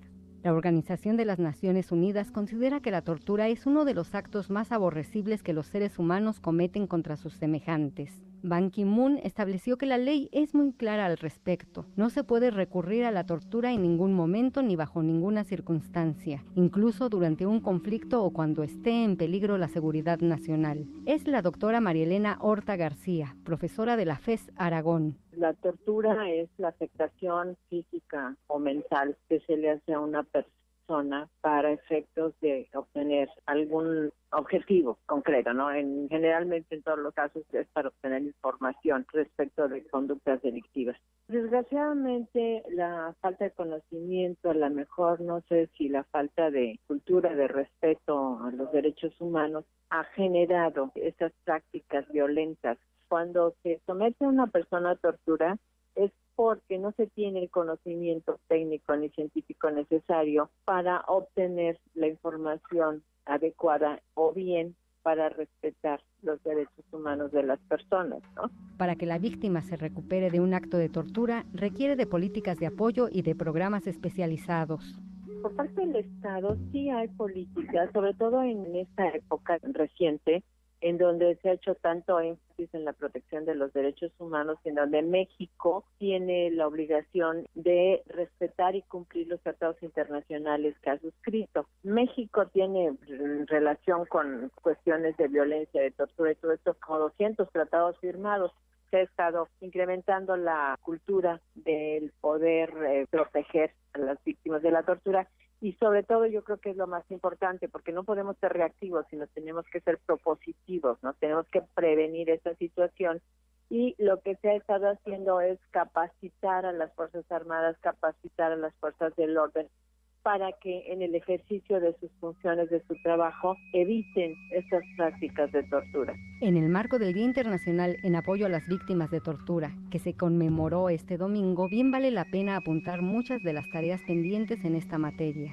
El informe del relator especial de la ONU sobre la tortura, Juan E. Méndez, detalló que las fuerzas de seguridad mexicanas torturaron a personas detenidas por su presunta relación con la delincuencia organizada. En dicho documento quedó asentado que la Comisión Nacional de los los Derechos Humanos reportó 11.608 quejas por tortura y malos tratos de 2006 a 2014. En ese mismo lapso, la sociedad civil notificó más de 500 casos, mientras que entre 2011 y 2014, la Comisión de Derechos Humanos del DF recibió 386 quejas de tortura. Para Radio UNAM, Cristina Godínez.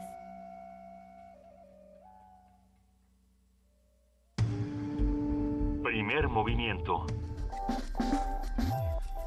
la vida en otro sentido.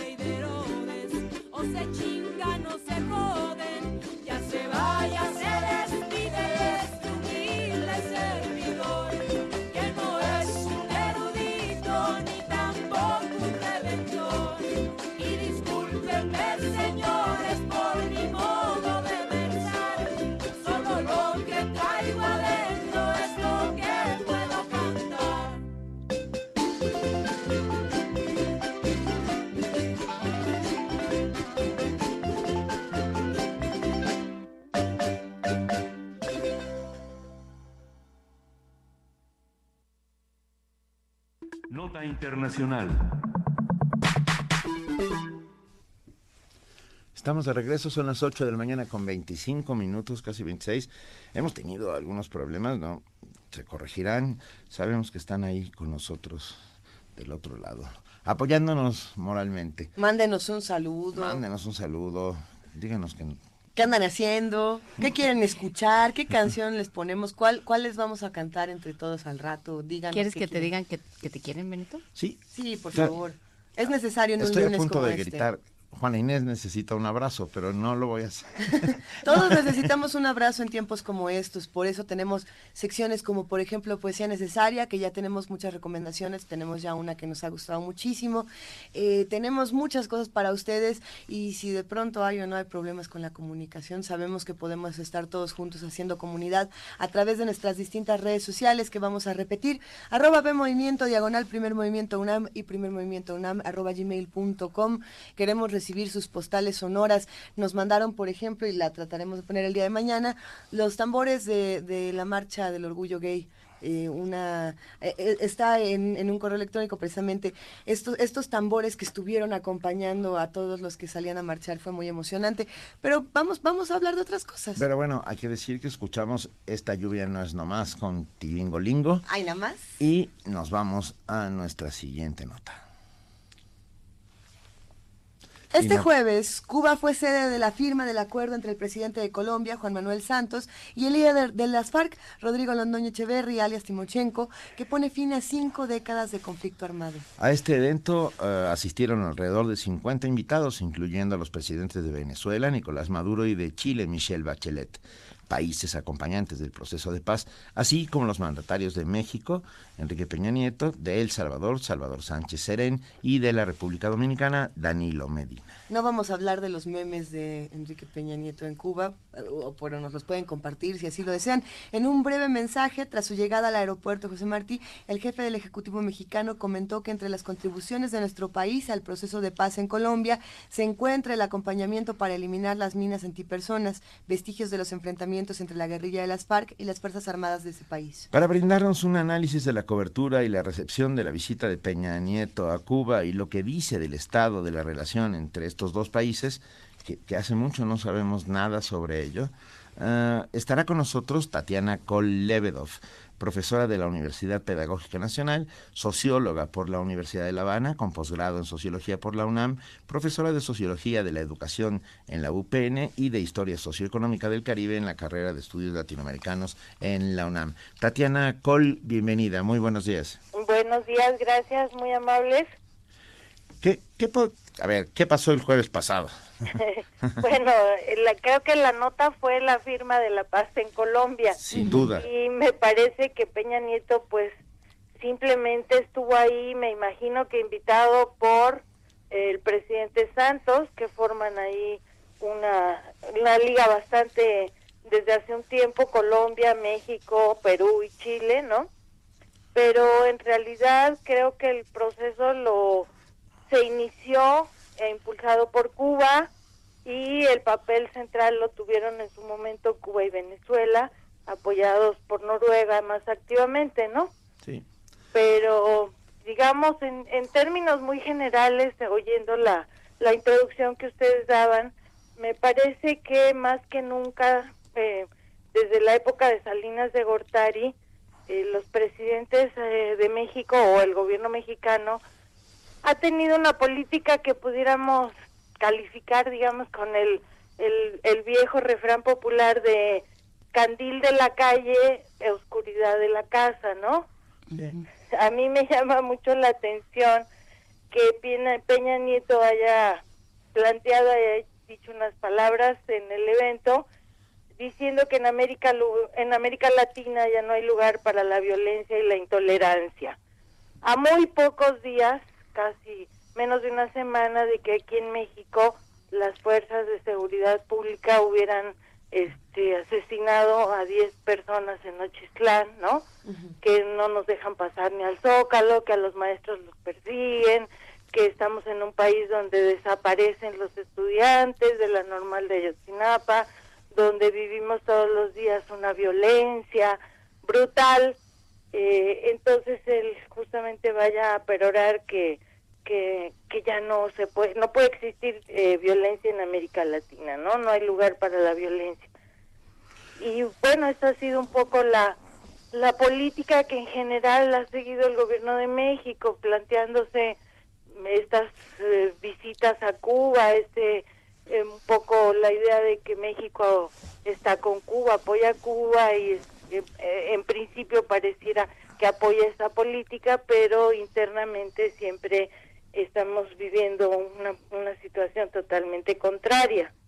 Sí, pero nuestras relaciones diplomáticas han sido desde tiempos inmemoriales. Pienso en José Martí, exiliado en México, y desde entonces hasta hace poco, relativamente, eran unas relaciones tersas, uh, siempre Solidarias. de apoyo, solidarias, siempre en, en, en, los foros internacionales, tanto de la OEA como en la ONU.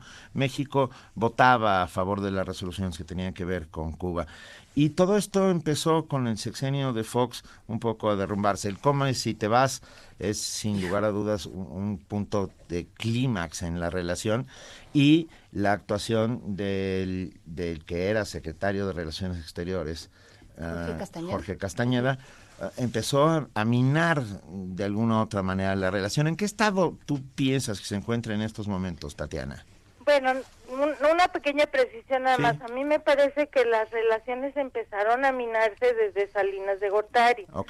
que de hecho fue el primero que permitió, le abrió las puertas, recibió al señor Mascanosa, un terrorista muy conocido, y le permitió abrir las oficinas aquí de la Fundación Norteamericano-Cubana. Y ya desde ese momento esto se volvió, se fue, digamos, agravando, ¿no? Hasta, claro, llegar al, al famoso incidente de Fox. Eh, yo siento que ahora el PRI ha, pues, ha intentado reconstruir esa relación que como como bien dices Benito es una relación histórica yo diría que de pueblo a pueblo Eh. muy central muy querida no muchas identificaciones en la cultura la música los sentimientos pero el PRI de todos modos la relación hoy día no de ninguna manera tiene los niveles que, que pudo haber tenido en algún otro momento no de es una relación que se mantiene pues en los términos correctos diplomáticos, ¿no? Pero eh, hay otro elemento que siempre se eh, siempre se opaca un poco en todos estos planteamientos. En realidad México, por ejemplo, nunca, a pesar de que en los foros tenía una opinión solidaria con Cuba, jamás tuvo realmente una determinación de apoyar a fondo, es decir, de mantener relaciones económicas. En la época de Salinas, si recordamos, justamente esto se, se, se puso mucho más difícil, las pocas relaciones económicas que habían se, se prácticamente se cerraron a partir de que Estados Unidos inició una ofensiva brutal con la ley Helms-Burton y la Torricelli, prácticamente las relaciones económicas son inexistentes. Nosotros en aquella época fundamos aquí en México eh, la promotora de solidaridad Va por Cuba y, y nos enteramos incluso de muchos planteamientos que hubo en aquel momento eh, en que Cuba, por ejemplo, ofrecía las refinerías en una especie de trueque, ¿no? La crisis que se vino petrolera para Cuba fue gravísima. Cuba no tiene energéticos en realidad y pues tuvo que parar prácticamente al, al 40% todas sus, sus fábricas y todo. Y nosotros supimos que hubo un planteamiento muy- que hubiera sido ah, excelente de recibir el petróleo eh, mexicano, eh, refinarlo, poner, es decir, Cuba ponía la refinería y la mano de obra y regresar la gasolina, ¿no? Y nunca se pudo avanzar en, en ninguna propuesta de ningún lado. Entonces, es, es más bien ha sido una relación, por eso yo decía, candil de la calle, oscuridad de la casa, que a México le ha funcionado al gobierno, no digo al pueblo de México, al gobierno de México le ha funcionado mucho como para presentarse en los foros bajo una careta de un país progresista, solidario. Bueno, recuerdo que en la época de Echeverría hasta decían que Echeverría era socialista cuando aquí adentro estaba haciendo la guerra sucia, ¿no? Ah, decían, de- decían que Fernando Gutiérrez Barrios era socialista, imagínate. Sí, por eso. Sí, no, es mucho peor. Exacto. Entonces, es, es siempre ha sido un poco en este sentido esta relación compleja, porque bueno, Cuba le agradece enormemente de todos modos que siempre haya tenido esta apertura en el momento sobre todo de las dictaduras militares donde todo el continente se ensombreció brutalmente, pues de una u otra manera México permitió que fue, fue el único país que mantuvo las relaciones, ¿no? Bueno, esto que se ha dicho también de la OEA, en aquel momento, en el año 62, cuando se plantea la expulsión de Cuba de la OEA, en realidad hay otros países también solidarios. En Argentina, en Ecuador y en Brasil, que estaba el gobierno de Goulart, en, en Argentina estaba el gobierno de Ilías, si mal no recuerdo, este, votaron también, em, eh, hicieron un voto de abstención para no votar en contra, pero las represalias no tardaron en llegar en aquel momento y en el año, al, a los pocos meses en Argentina y Ecuador, se da el gol, un golpe militar y en el 64 en Brasil, ¿no? Entonces ahí en ese momento también ya se cerró el panorama, Estados Unidos buscó aislar a Cuba de todo el continente y bueno, en ese sentido Cuba siempre, el pueblo de Cuba y el gobierno de Cuba han estado muy agradecidos a México y le guardan ese respeto por haber mantenido abierta esta puerta en América Latina, ¿no? Pero más bien fue un asunto de omisión, no fue una cosa más proactiva.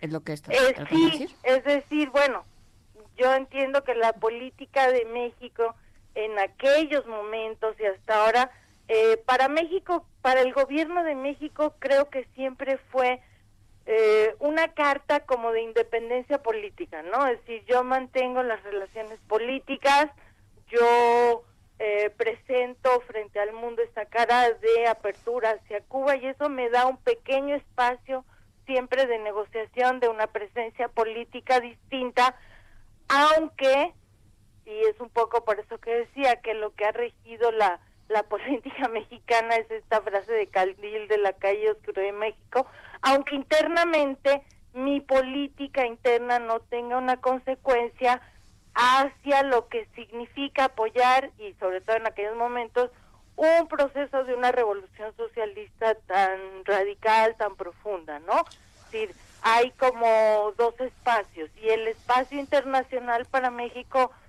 siempre ha representado un foro donde puede realmente jugar ese papel y hasta cierto punto también evitar que haya críticas internas hacia una política interna completamente distinta. Es, es un poco el análisis que, que me parece que podíamos por ahí perfilarlo, ¿no? Sí.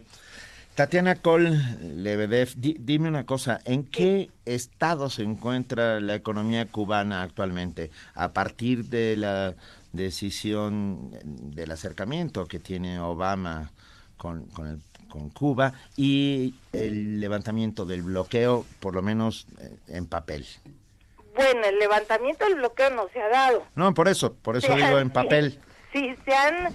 sua- Yo diría, fíjate qué curioso, yo diría que en realidad han levantado restricciones que le habían impuesto al pueblo norteamericano, porque entonces el pueblo norteamericano hasta ahora tenía prohibido viajar a Cuba, tenía prohibido comprar puros cubanos, tenía prohibido enviar cartas a Cuba, tenía prohibido gastar mm, al si es que eh, se enviaban las remesas, enviar más de 100 dólares de remesa, ahora lo aumentaron a 400.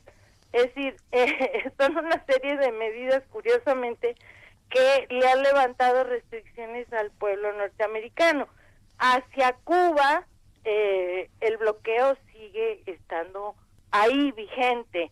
Han, están buscando subterfugios. Obama ha buscado subterfugios, ¿no? Y ha buscado vías paralelas un poco para abrir, eh, sobre todo el turismo. El- lo que impacta esto de una u otra manera es el turismo y en un principio ha dicho que podrían haber ciertos apoyos a los eh, pequeños negocios privados, que de una otra manera, desde prácticamente antes del periodo especial en Cuba hubo una serie de cambios, de transformaciones, y en el periodo especial, que los cubanos llaman del doble bloqueo, porque con la caída y la desaparición de la URSS se estableció una especie de doble bloqueo y a Cuba estaba completamente aislada. Pues en ese, en ese momento se abrieron un conjunto de leyes que permitieron la operación eh, individual de muchos de los pequeños oficios, plomeros, costureras, etcétera, etcétera, ¿no? Para eh, permitir a la gente eh, moverse, es decir, cuando cuando en el mundo capitalista hay crisis, lo que hacen es centralizar más y poder generar políticas de ajuste. Cuando en el mundo socialista en Cuba hay crisis, lo que hacen es liberar, al contrario, liberar las fuerzas para tener mayores márgenes de operación y permitirlas, o sea, se abrió una ley de cooperativas en el campo, etcétera, etcétera, ¿no? Desde que, digamos, los años que han pasado desde el periodo especial hasta ahora, han habido muchos cambios en Cuba. Se, se está buscando, sobre todo un gran cambio fue dar un giro a, a la política azucarera, porque aunado a todo el, lo que sucede con el periodo especial, hay una caída brutal de los precios del azúcar, el azúcar se va al basurero eh, mundial, muy poca gente compra azúcar con todos los la sustitución de los edulcorantes, ¿no? Entonces ahí hay un cambio eh, fuerte para la economía cubana que tiene que buscar eh, otras producciones, que tiene que buscar otros elementos. Un elemento que es muy interesante, por ejemplo, para, para la economía cubana es ver que tiene muchísimos trabajadores científicos, médicos, profesores y de varias eh, profesiones, perfiles, ingenieros, eh, constructores, etcétera, trabajando en un montón de países fuera de Cuba. Y eso le ha, le ha llevado a tener un ingreso muy importante en este sentido. Eh, no logra patentar una serie de medicamentos que ha descubierto como la streptokinase, el Leverpro para infartos, para diabéticos, etcétera, un montón de cosas que tiene que las pues las patentes no se de extranjeras no se los patentan, pero que en ciertos países sí los ha podido eh, colocar. Tiene también una oferta de, digamos, de atención médica importante. Mucha gente va a Cuba a atenderse. Entonces, eh, ha buscado y es muy interesante ver cómo la formación científica, los niveles educativos que tienen hoy día están dando, por ejemplo, ese ese impacto no en la propia economía cubana y están permitiendo salidas inesperadas para un pequeño país tan pequeñito como Cuba, ¿no? Desde luego pequeñito, pero que, eh, que hace muchas olas, digamos, que hace muchas ondas. Sí, sí, tiene, tiene una, una presencia mundial importante. Me acuerdo una frase de, eh, en un documental que se hizo en alguna época de Steven Spielberg, decía que era increíble pensar como un pequeñísimo país como Cuba con un y un dirigente como Fidel cubano que pudieran erigirse en personas que podían de hecho mover la historia, ¿no? Dar tener la capacidad de tener una implicación que pudiera hacer cambiar cosas de carácter histórico. Es interesante. Por supuesto que es interesante y que es interesante en este momento en el que se reacomoda Colombia, que se está reacomodando Cuba, donde se acomoda México en términos de su posición frente a la región latinoamericana sí, y caribeña, pues, por supuesto. Pues sí, eh, ahí lo preocupante sería, digamos, lo que se ha desatado en algunos de los llamados países progresistas, ¿no? Estas este intento de golpe blando en Brasil, donde un grupo de gente muy corrupta acusa al otro de corrupción y donde se inicia un proceso de desgaste y de desestabilización, ¿no? Este, los cambios que está produciendo Macri en Argentina, donde está buscando echar para atrás todas las medidas kirchneristas, eh, el proceso brutal de confrontación que hay en Venezuela, en fin, es preocupante, ¿no? Es preocupante ver qué va a pasar en la región. Para alguna gente como nosotros, que somos muy críticos del programa neoliberal eh, y de los impactos brutales del neoliberalismo, pues sí significa un momento complejo, difícil y complejiza de nuevo las cosas para Cuba, porque el hecho de que haya un, un retorno de los gobiernos neoliberales a la región, digamos, como dominantes, y la eliminación de este grupo de, de, de, de países que, que lo, algunos los llaman progresistas, otros neodesarrollistas, otros post-neoliberales, pero digamos de grupos que tenían una posición frente a Estados Unidos sobre todo, que estaban planteando eh, una alternativa distinta a los tratados de libre comercio y a toda esta política de, de depredación de los recursos naturales, pues sí resulta preocupante, ¿no? Tal vez otra vez Cuba vuelva a quedar en una posición frágil en el conjunto del, del contexto latinoamericano en términos económicos, ¿no? En términos políticos creo que va a ser muy difícil que le vuelvan a cerrar todas las puertas en América Latina, sería sería un retroceso brutal, ¿no? Como a la época de las dictaduras.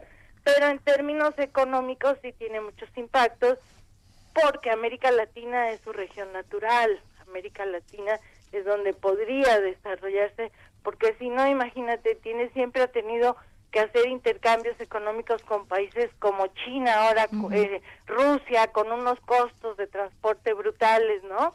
Entonces, ese es, por ejemplo, otro ejemplo que siempre hubo cuando Cuba dependía del petróleo ruso, muchas veces la propia Unión Soviética le planteó a México que triangularan, ¿no?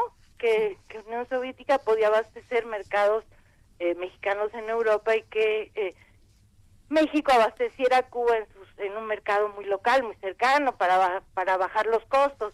Y México nunca lo hizo, nunca lo aceptó.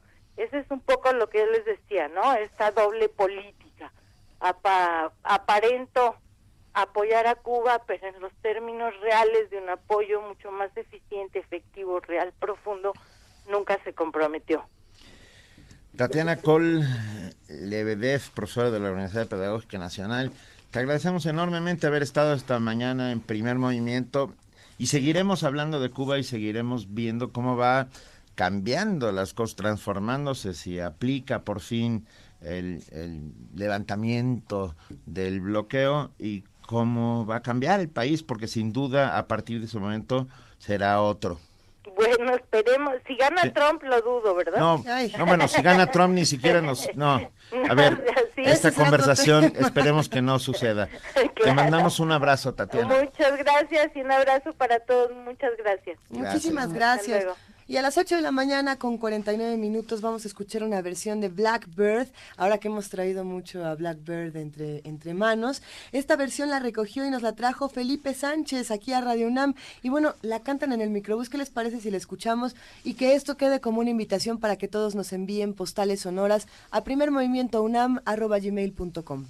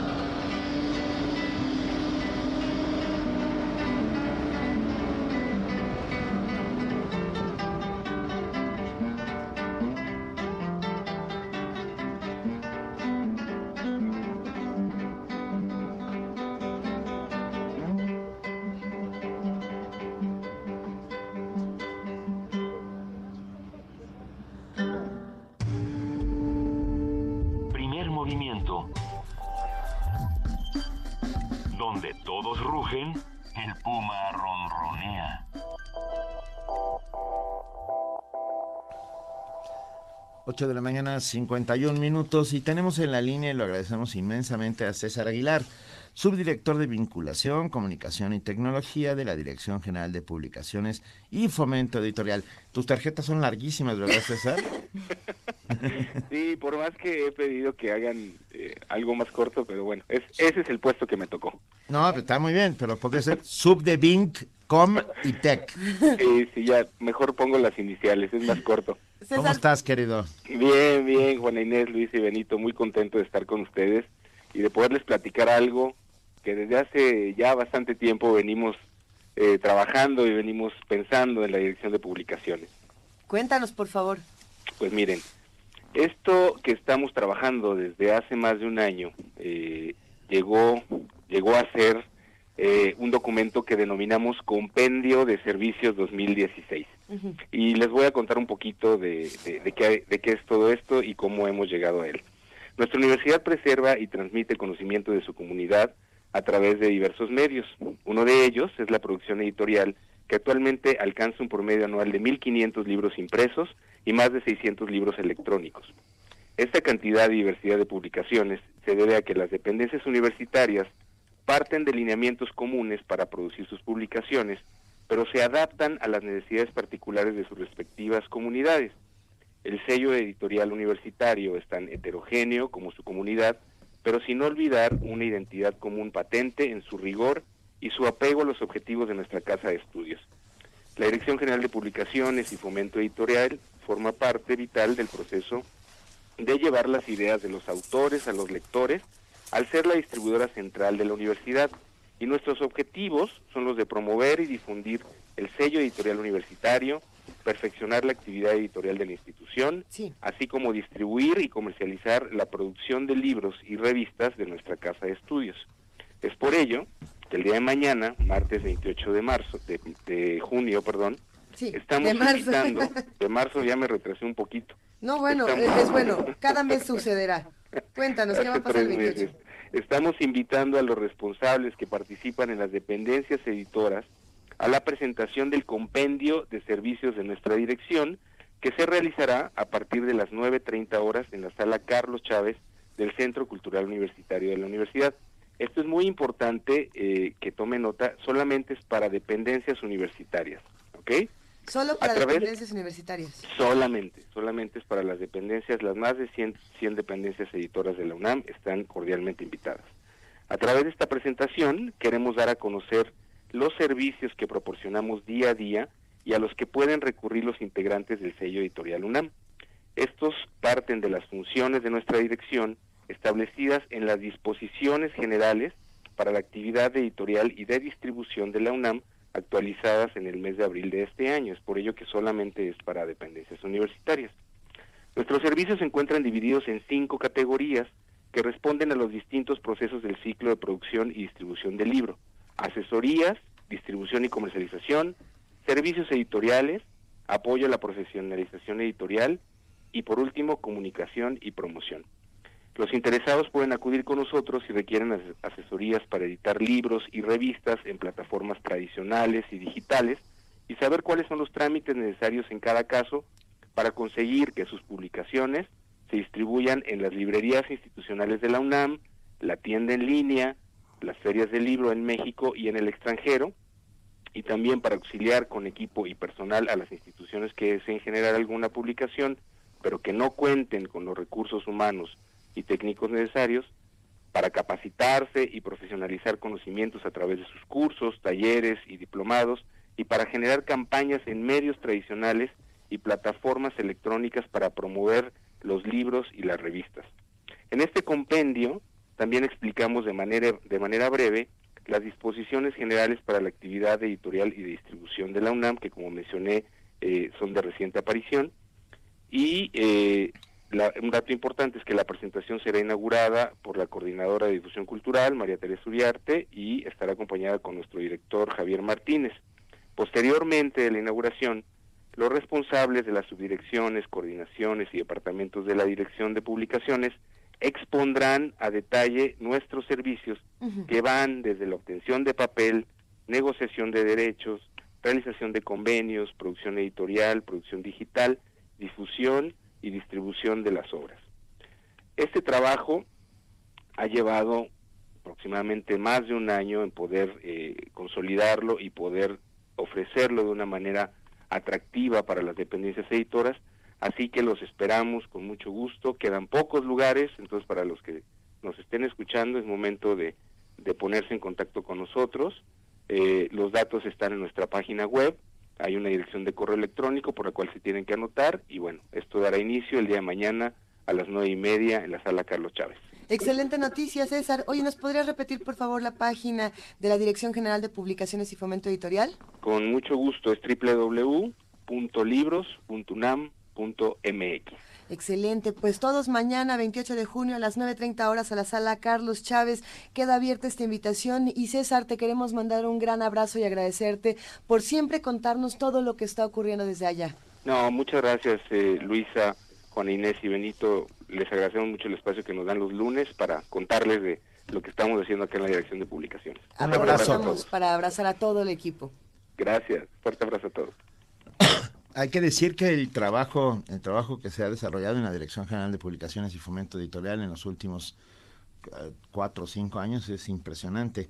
Ah, lo hemos visto en ferias, hemos visto ah, de verdad eh, este Despliegue. conglomerado y despliegue y conglomerado porque no sol- hay que pensar que no solo se trabaja con las publicaciones de la coordinación de difusión cultural sino que también manejan ah, Todos distribuyen todos los fondos de la universidad. La Universidad Nacional Autónoma de México debe publicar y me atrevo a lanzar al aire ya lo preguntaremos a Javier Martínez no menos de mil títulos por año No, Yo pero creo- mucho más, yo creo que es la editora más grande de América Latina, Y sin lugar a dudas. Hay un mito que a mí sie- siempre me, me aprovecho para, para romper y es este mito de que en las universidades no se trata bien a los autores que publican o no, no se les Mm. presta la atención por ser un catálogo tan grande. ¿no? Dicen, es que hay tantas cosas que no se presta atención a las pequeñas publicaciones. Y, y precisamente la Dirección General de Publicaciones y Fomento Editorial de la UNAM es la prueba de que, de que eso no es así. Es un lugar donde, donde hay una atención importantísima al contenido y a la distribución del mismo. Me parece fundamental repetirlo. Y bueno, de ahí nos vamos a una rola. Nos vamos a una rola y al corte. Ah, vamos a escuchar La Calaca con Calacas Jazz Band.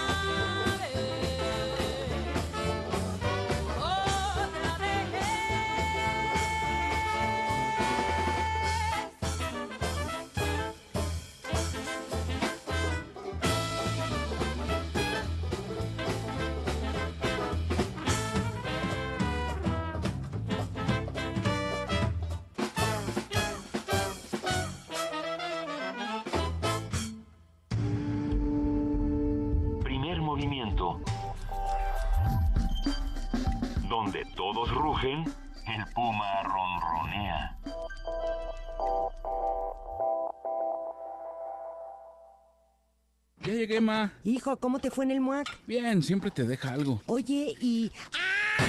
¿Qué pasó, ma? ¿Qué pasó? Es que tienes, tienes el ojo cuadrado. Ay, ma, nada te parece. Nadie sale como entró. Museo Universitario Arte Contemporáneo. MUAC. Te dejará con el ojo cuadrado. UNAM. La música es mi vida por completo. Es mi sueño y ahora pues es mi realidad. Que al fin y al cabo es algo que haces para crear, no para destruir, para hacer algo mejor de, de este mundo. Me parece que es algo que cura a las personas, que impacta la vida de los demás. Es más de lo que yo pensaba. La música para mí es la manera más fiel de acercarse al alma. Sí, es euforia, es emoción, es como sentir que estás viva. Es libertad. Yo creo que es lo más cercano a volar. Miocardio, la génesis del sonido. Un viaje que te llevará al corazón de la música. Martes y jueves a las 15 horas por el 96.1 de FM, Radio UNAM.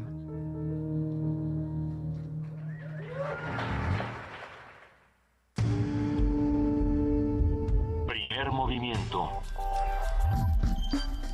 Información azul y oro.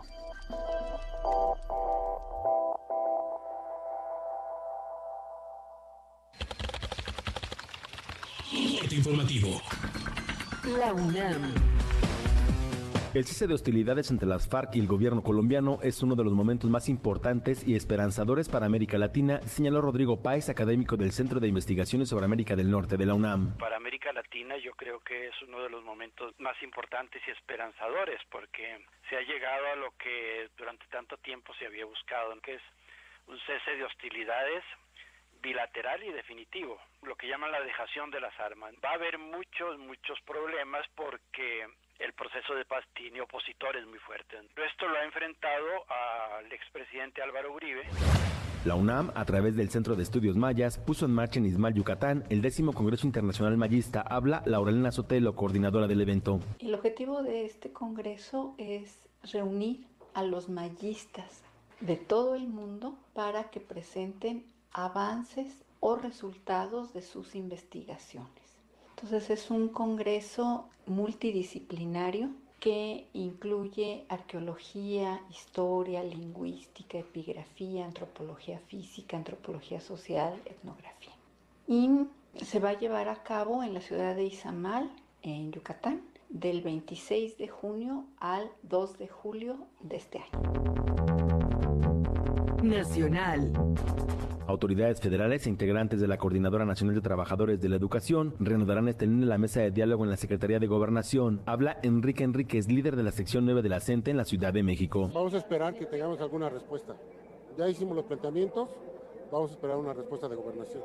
No vamos a especular, porque especular es lo que han hecho algunos medios de eh, plantear salidas que nosotros hemos discutido.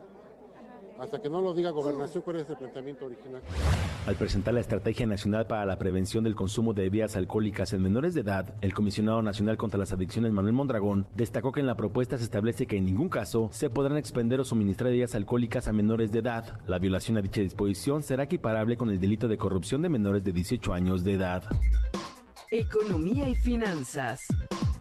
Virgilio Andrade, secretario de la Función Pública, en entrevista con el Universal, negó que la iniciativa privada presionara para vetar la Ley Federal de Responsabilidades Administrativas, que obligaba a empresarios que tuvieran tratos con el gobierno a presentar sus declaraciones fiscal, patrimonial y de intereses. No está clara la proporcionalidad ni los alcances de estos artículos.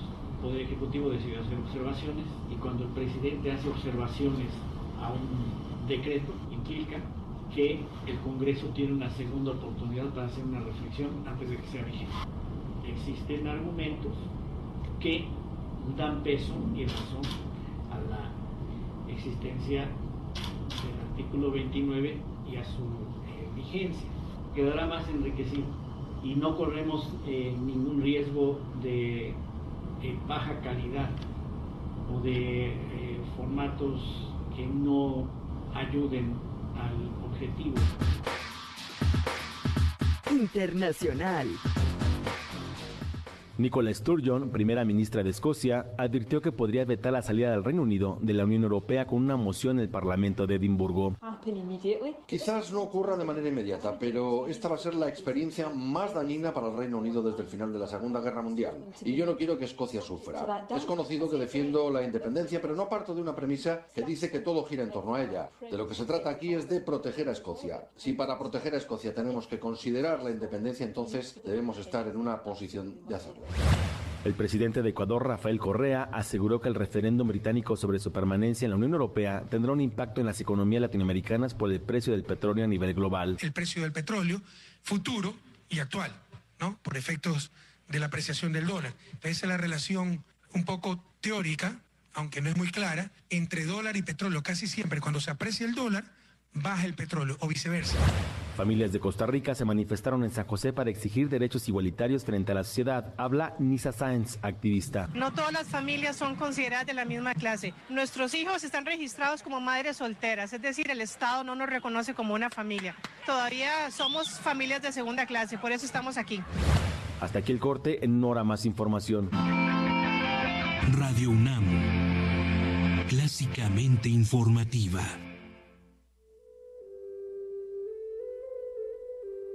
Aquellas personas que a pesar de la crisis pudieron encontrar caminos para seguir con su vida con fuerza y determinación son llamadas resilientes.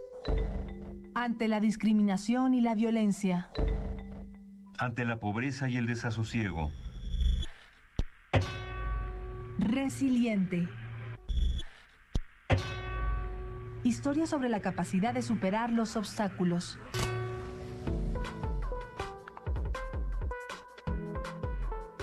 Lunes y miércoles a las 3 y media de la tarde. Por el 96.1 de FM. Historia sobre la capacidad de superar los obstáculos. Resiliente. Resiliente. Radio UNAM. Que se pongan de pie las y los que quieren un empleo mejor pagado, los que quieren internet para todos, las que quieren que su dinero alcance para más, las que quieren igualdad, los que construyen, las que proponen. Que se pongan de pie los que quieren maestros mejor preparados y mejor pagados, las que quieren justicia, seguridad, paz, respeto. Nos ponemos de pie contigo para que las cosas buenas pasen. Juntos hacemos más. PRI. Esta propaganda casera, mil pesos.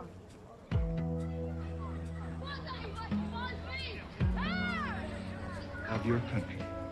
Accordingly, No importa de dónde eres, qué idioma hablas, ni cuál es tu color de piel. Tus derechos humanos son universales y deben ser respetados. Conoce cuáles son y cómo protegerlos en un programa de análisis y reflexión sobre este tema con Diego Guerrero. Derecho a debate. En la cultura de la legalidad participamos todos. Te invitamos a una mesa de discusión con estudiantes universitarios y especialistas todos los lunes a las 10.05 de la mañana. Por el 96.1 FM. Radio UNAM.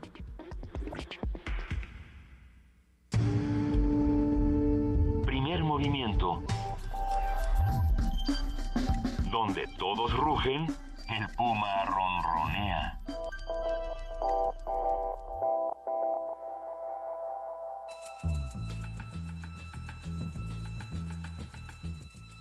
Es hora de poesía necesaria.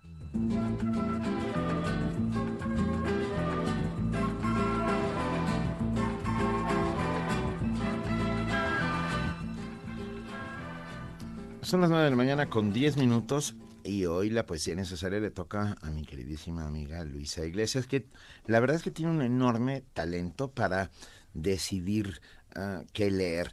Y hoy escogió a- uno de los grandes eh, del Caribe, a Aimé César, César, que es este poeta de Martinica, espectacular, un- un- una voz imprescindible que recupera todas las raíces negras, la tradición negra del Caribe y que con su voz ha consolidado todo un sentimiento que puede contarse de esta espectacular manera. Precisamente, y me parece interesante leer esta versión de Se anuncian balazos que es una traducción de José Vicente Anaya y siempre es bueno conocer a nuestros traductores, pero también es importante tener eh, esta sensación pura del poema y creo que se retrata muy bien. Espero que disfruten, se anuncian balazos. Y bueno, es un poema eh, difícil, la puntuación, no hay, no hay, puntuación, es un poema que juega mucho entre líneas, entonces vamos a ver eh, qué les parece. Se anuncian balazos. En la orilla del mundo estoy esperando a los viajeros que nunca llegarán. Denme la leche del infante, el pan de lluvia, las harinas de la medianoche, el baobab, mis manos se espinaron entre matorrales de astros, pero fueron curadas por la espuma y desatadas por el tiempo, la imagen de la prisión y la fulminante geometría trigonométrica, para mi sueño con manecillas de reloj retrasado, para mi rencor hundido por la carga, para mis gigantescos árboles de Tasmania, para mi fortaleza de Papúa, para mis auroras boreales, mis hermanas, amantes, mi amiga, mi mujer, mi foca, oh todas mis maravillosas amistades, mi amiga, mi amor, mi muerte, mi reposo, mis furias, mis jaurías, mis malditas sienes y las minas de uranio soterradas en la profundidad de mis inocencias se desgranarán, se desgranarán en comederos de pájaros y las estrellas estéreas serán el nombre común de los leños recolectados en los aluviones, de las venas cantantes nocturnas. En el minuto 61 de la última hora, la bailarina invisible disparará nuestro corazón con infernales balas rojas y flores por vez primera a la derecha de los días descarnados sin ojos, sin desconfianza, sin lagos, a la izquierda los fuegos que se ubican en días cortos y avalanchas, en el pabellón negro de dientes blancos con vómito negro, será levantado y sostenido durante tiempo ilimitado por el fuego salvaje de la fraternidad. Primer movimiento. Para afinar el día.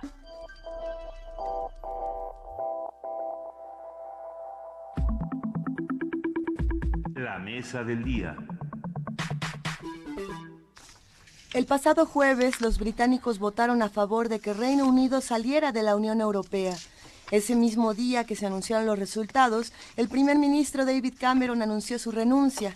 La libra esterlina sufrió una caída histórica y los mercados financieros del mundo terminaron sumando pérdidas por 2 billones de dólares. Reino Unido aporta 2.6 billones de los 14.2 billones de euros de la producción económica del bloque. Esto indica para el bloque, para la Unión Europea, una reducción del 17%. Respecto a México, desde el 2000 tiene un tratado con la Unión Europea, lo que implicaría renegociar un acuerdo comercial con Reino Unido. El pasado viernes, el secretario de Hacienda mexicano, Luis Videgaray, comentó que el comercio con ese país representa el 7% total que, que, ejerce México con el mundo. Además, el gobierno decidió aplicar un recorte de, después de lo sucedido al gasto público por 31.715 millones de pesos. Sin embargo, una petición para realizar un segundo referendo, un segundo referendo ya ha recogido más de 3.5 millones de firmas en medio de numerosos testimonios de votantes arrepentidos. Que no sabían lo que estaban haciendo.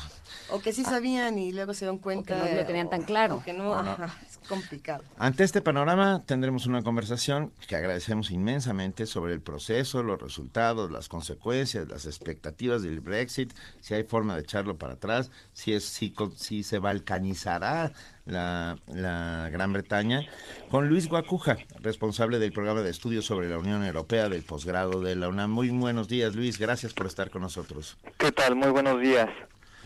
A ver, ¿cómo podemos leer estos resultados? Eh, bueno, pues eh, eh, había un 10% de, de indecisos, ¿no? había un, eh, también un tema que se ha manejado, un tema generacional, eh, que la gente mayor optaba por el por el, el, Brexit y la gente joven por quedarse, pero eh, en contraste con esto, pues la gente mayor es la que eh, acudía a las urnas eh, de manera mucho más importante y los jóvenes, pues eh, un poco tal vez se desahogaban en las redes sociales y no acudieron a votar en, en, su mayoría. Entonces, eh, pero este, digamos, es como una, como una lectura eh, que queda de manera inmediata, pero yo creo que los problemas son más más profundos, ¿no? La habíamos comentado, creo que la Unión Europea se ha abandonado a sí misma antes que el Reino Unido, el nerviosismo persiste, el desconcierto, eh, la Unión Europea ahora pide que se salga de inmediato, que se vaya lo antes posible el Reino Unido, hay un proceso... Eh, de dos años, ¿no? Eh, de dos años a partir de que se anuncia, a, partir de que se anuncia oficialmente al Consejo Europeo, son estos dos años, ¿no? Y, y, Cameron ya ha dicho que, que él no lo va a hacer, que se lo va a dejar a su sucesor, ¿no? En medio, pues ya hay estas posiciones de, de los escoceses, por ejemplo, eh, o queriendo salirse, o, ver si, si, presentan una moción de censura en el Parlamento, eh, y otros que están ahí juntando firmas para ver si revierten este tema y, un, y hay un nuevo referéndum, en fin, hay, un, hay una confusión brutal que, eh, que además está dicho, digamos, en el tratado, en los tratados de la Unión Europea, eh, este tema de los dos años y más o menos cómo será esta negociación justamente en este periodo, pero no hay mucho más. Entonces, em, eh, pues se va a tener que improvisar sobre la marcha este tema, porque no hay, eh, no hay un antecedente de un país que haya salido de, de, la Unión Europea y, y hay además el nerviosismo del, del, peligro de contagio, ya hay ahí este... Eh, por ahí algunas inquietudes en, en Italia, en, en, Holanda, en Alemania, que pues eh, en Polonia que dicen, bueno, pues ahora nosotros queremos nuestro referéndum, ¿no? Sobre todo los, los partidos de extrema derecha, en Francia, por ejemplo, también. Y, y, ya hoy se estaban reuniendo o se reunieron Angela Merkel con Hollande y con el primer ministro italiano, ¿no? Exacto, ya hubo una reunión eh, previa el sábado de, de los eh, ministros de Exteriores de los países fundadores, ¿no? Básicamente el Benelux más, más Italia y, y, también, bueno, habrá una serie de reuniones de emergencia, creo que ya todas son de emergencia últimamente, eh, de los líderes europeos para ver cómo, cómo se sortea este tema, ¿no? Ya la próxima reunión eh, eh, de jefes de Estado, bueno, ya no está invitado el señor Cameron, ¿no? Aunque formalmente a ver, el Reino Unido sigue siendo parte de la Unión Europea hasta que no se salga, o sea, hasta que no pase toda esta etapa administrativa, todo este proceso, sigue siendo eh, parte de, la Unión Europea, los, eh, los ciudadanos eh, británicos tienen los derechos como ciudadanos europeos, aunque ya uno de los...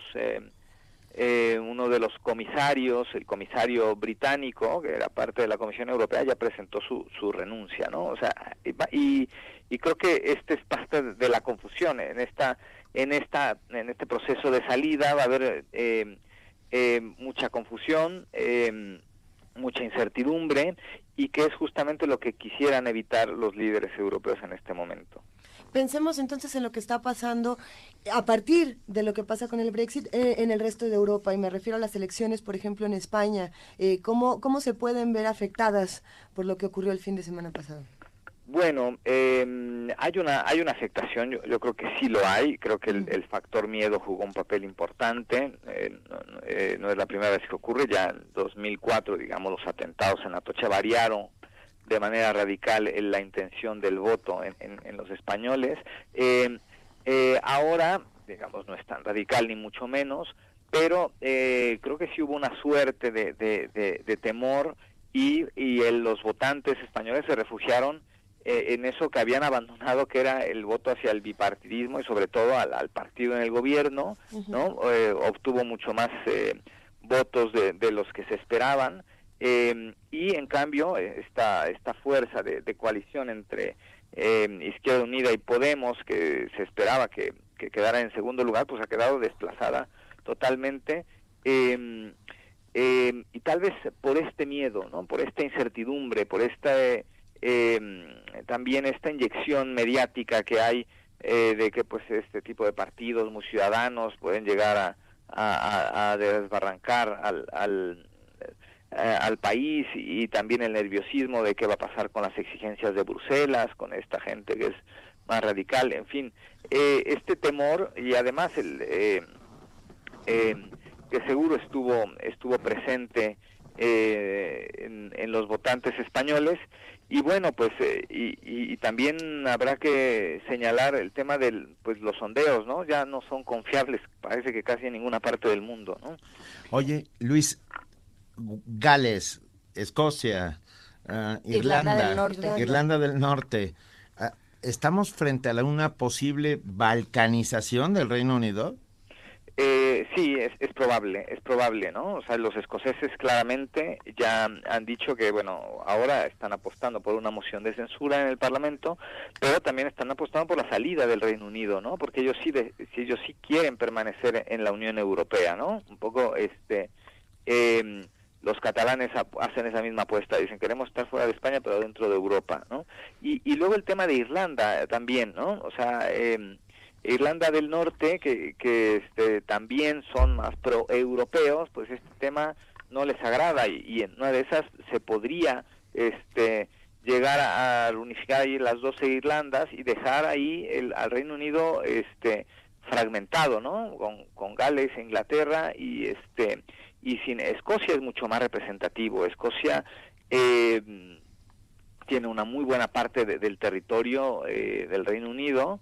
Eh, pero aparte las reservas petroleras son más allá del 80%, o sea, este, esta sí sería una catástrofe para el Reino Unido, ¿no? Y en este sentido empiezan a emerger otras voces, ¿no? Eh, la, la, primer ministro de Escocia eh, empieza a volverse un, un, personaje importante y Boris Johnson también.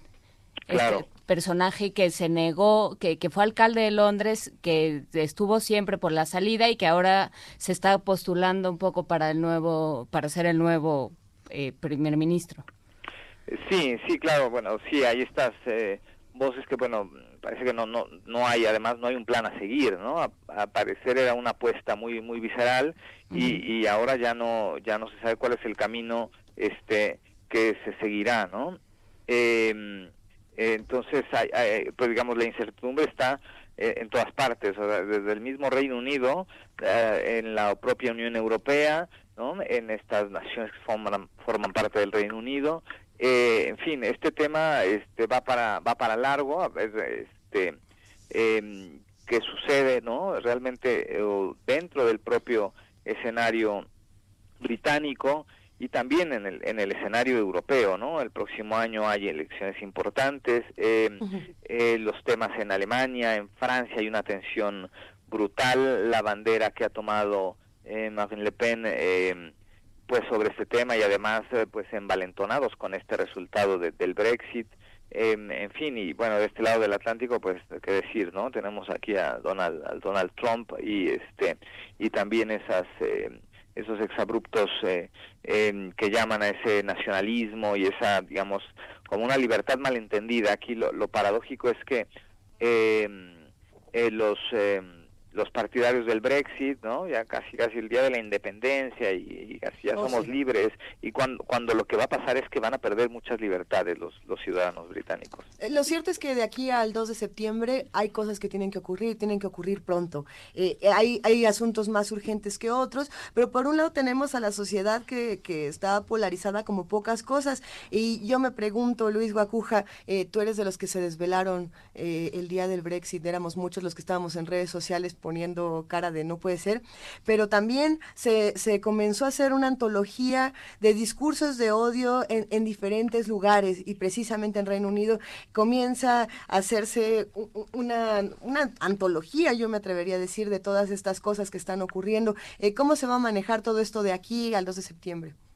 Bueno, esa es otra parte, ¿no? Sí. Este, eh, eh, eh, esta misma lectura inicial de pues es un tema generacional y viejos contra jóvenes y jóvenes contra viejos y este eh, que me parece que que no es, o sea que es, es mucho más mucho más delicado mucho más profundo eh, el asunto no pero evidentemente hay un hay un vuelco en el tema sobre todo en redes sociales esta incertidumbre este acusar decir bueno los jóvenes son vamos a ser los más afectados y entonces los, los abuelos casi han, han votado en nuestra contra. Eh, bueno, habría que hacer una radiografía de, de si estos indignados eh, salieron a votar o solo eh, se desahogan, insisto, en, en, redes sociales, por un lado, ¿no? Uh -huh. Y por otro lado, eh, ¿qué movió realmente las conciencias de, de, los británicos? ¿no? Algunos eh, de manera un poco inconsciente, bueno, ahí también está el dato de que la búsqueda en Google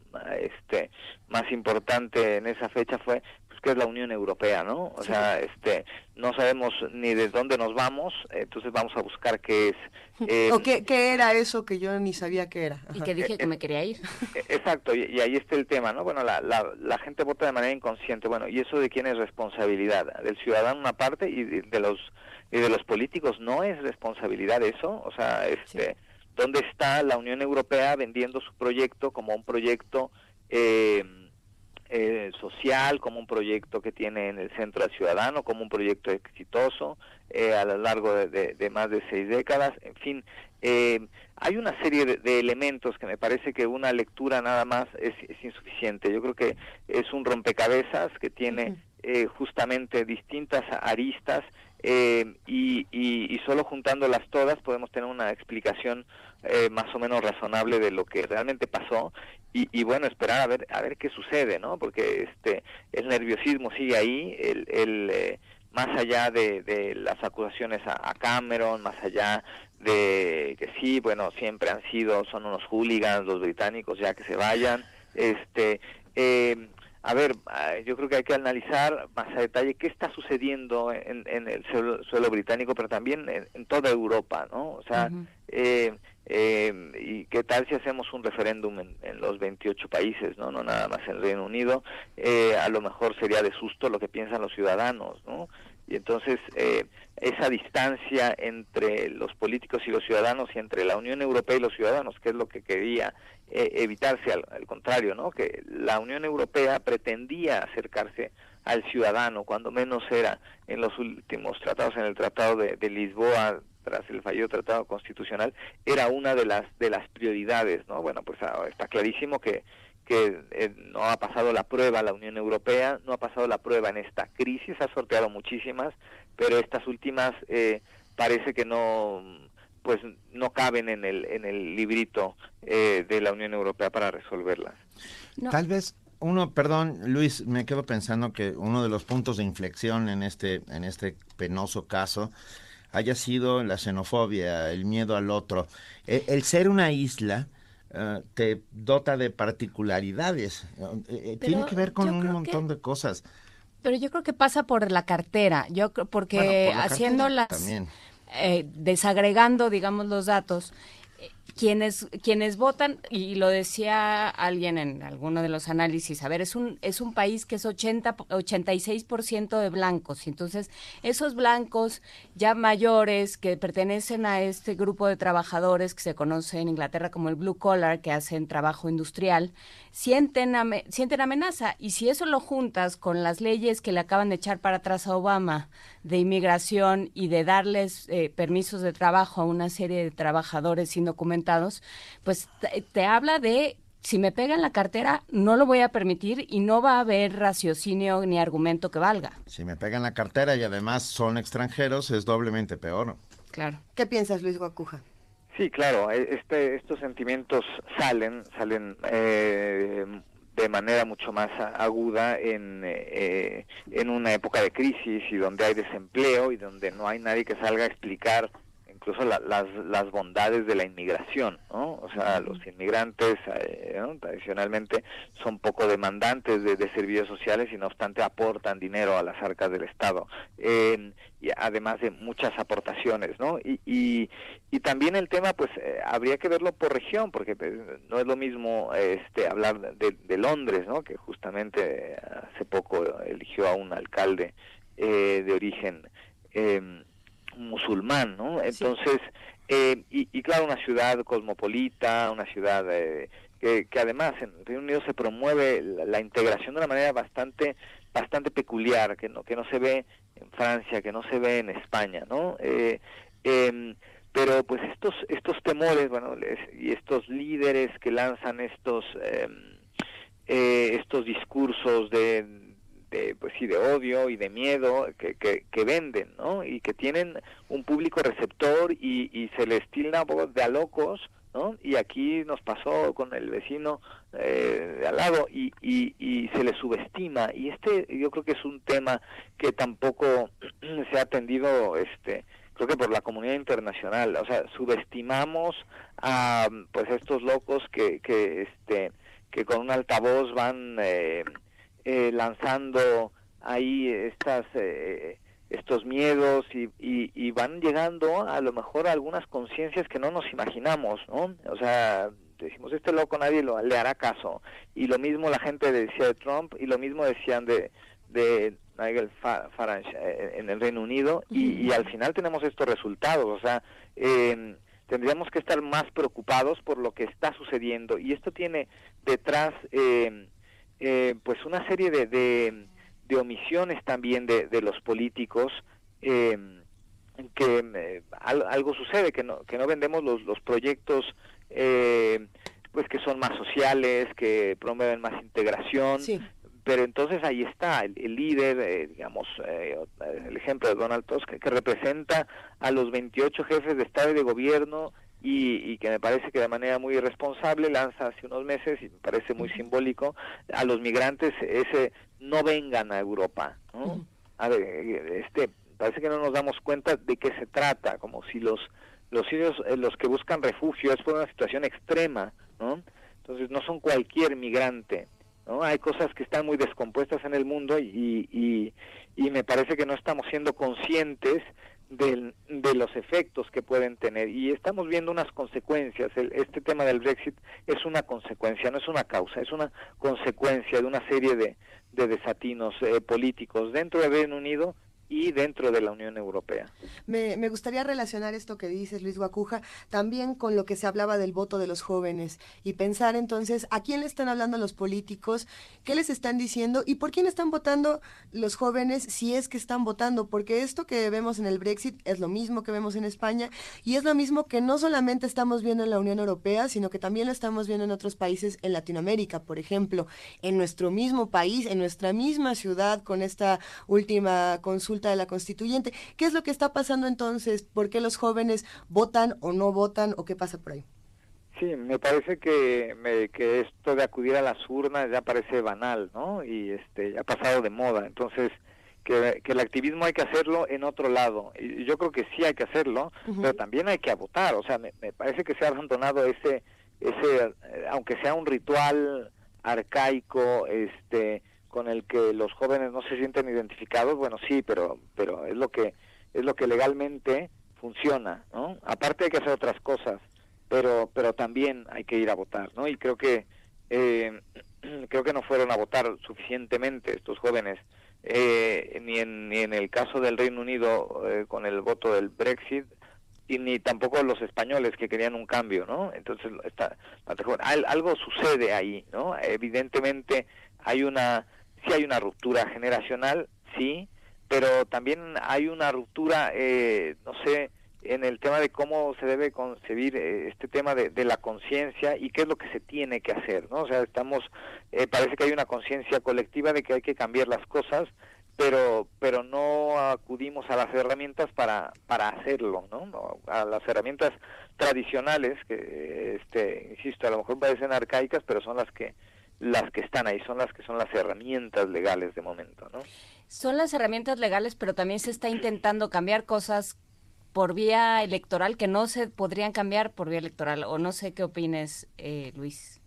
Eh, bueno, sí, claro, porque tampoco es suficiente, ¿no? O sea, tampoco es suficiente el, acudir a las urnas o este sentirse que uno ya es ciudadano pleno con, con ir y depositar un voto en una caja eh, ya ya cumplió uno como como ciudadano. Creo que esta esta parte eh, tampoco. Hay un eh, creo que los políticos en casi todas partes del mundo quedan a deber y los ciudadanos tenemos que ser mucho más ciudadanos y, y, no sé si estemos conscientes de ello y qué es lo que tenemos que hacer para ser más ciudadanos y, y, realmente tomar el rumbo que, que, no están tomando los políticos, porque al final este, se hunde el barco y alguien tiene que hacer algo, ¿no? Ya sabemos quién no lo está haciendo, bueno, pues entonces si somos medianamente conscientes de ello tendríamos que, eh, que ponernos a, trabajar y, y, no tener estos descuidos como los que hemos presenciado en estos días. Querido Luis Bacoja, ¿habrá alguna posibilidad de revertir esta decisión de que el Reino Unido vuelva a la Unión Europea? Eh, aunque suene una suerte de comedia de errores. Eh, Sí, bueno, eh, no es imposible, pero sí es muy difícil, ¿no? Yo, yo apostaría a lo mejor al, al antecedente justamente de, de, eh, de Irlanda, que varias veces ha, ha votado en referendos eh, en contra de los tratados y después eh, vuelve a votar y ya vota a favor, ¿no? Este, eh, aquí, bueno, el, tema es un poquito más complejo porque paradójicamente también hay una presión de Bruselas para que ya se salga el Reino Unido cuanto antes, ¿no? Yo, yo esperaría mejor lo otro, o sea, que la Unión Europea presionara para otro referéndum, ¿no? Pero parece que la presión es para que ya, ya se salgan, ya que nos dejen de dar dolores de cabeza. Este, eh, yo creo que hay que esperar, o sea, eh, eh, está tan eh, tan incierto el, el panorama ¿no? y, y, y no solo desde fuera, sino desde dentro, que el del Reino Unido, que, que habrá que seguir eh, este, con mucho detalle eh, los, los sucesos, ¿no? Porque el, el mapa político se va moviendo, pero también trae en medio un tema económico que los líderes políticos no deben de dejar de ver. Y allí está el caso de Escocia y lo que representa en términos de recursos, de recursos petroleros, casi el 90%. Lo van a dejar ir por este escenario, por este, lo que, eh, o sea, lo que quiera, queramos calificar berrinche, capricho, este, travesura, lo que sea, pero ahí está una votación ciudadana que obliga a- al gobierno a una decisión como la salida de la Unión Europea, pues eh, vamos a ver eh, eh, si ya en el panorama, pero en medio ya de, de, de esto, o sea, estas reflexiones que tendrían que haber sido antes, pues se tendrán que dar eh, en, pues en medio de un panorama muy complicado, eh, porque estará la otra parte que va a presionar para decir, bueno, pues ya ganamos, pues respeten el, el, el voto de los de los ciudadanos, ¿no? Sí, porque además se divide justamente a la mitad, ¿no? 51%. Sí, sí, sí, y es lo que estamos viendo, ¿no? Ya lo vimos también ahí en, en eh, digo, dio un susto, pero finalmente eh, ganaron los verdes en Austria, pero ahí, ahí está la otra mitad, ¿no? Eh. Que, que sí votó por la extrema derecha, o sea, este, eh, el panorama está muy complicado en, en, en Europa en general, ¿no? Y, y, y yo creo que están los, eh, los líderes europeos eh, muy asustados y, y, y no saben mucho para dónde para dónde tirar la cuerda, ¿no?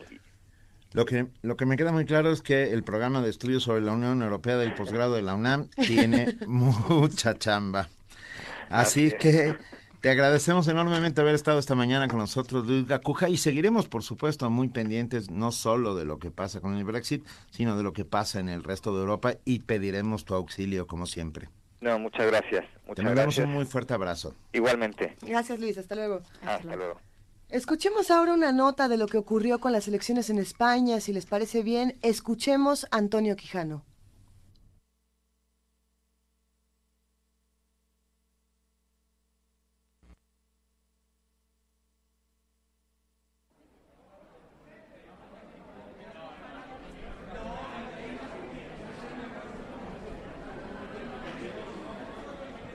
Aunque el Partido Popular fue el ganador de las elecciones celebradas este domingo en España, tendrá que pactar con otras fuerzas políticas para evitar otro semestre de crisis interna.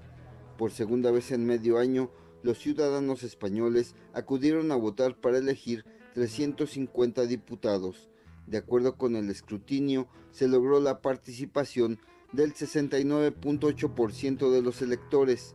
El partido de Mariano Rajoy alcanzó el 28.7% y obtuvo 137 escaños, cuando se requieren 176 para lograr mayoría. Como segunda fuerza política se ubicó el Partido Socialista Obrero Español, que con el 22% alcanzó 85 escaños, seguido de Unidos Podemos, con 20.6% y 71 lugares en la Cámara de Diputados. Al final se ubicó Ciudadanos, con un total de 13.9% y 32 escaños.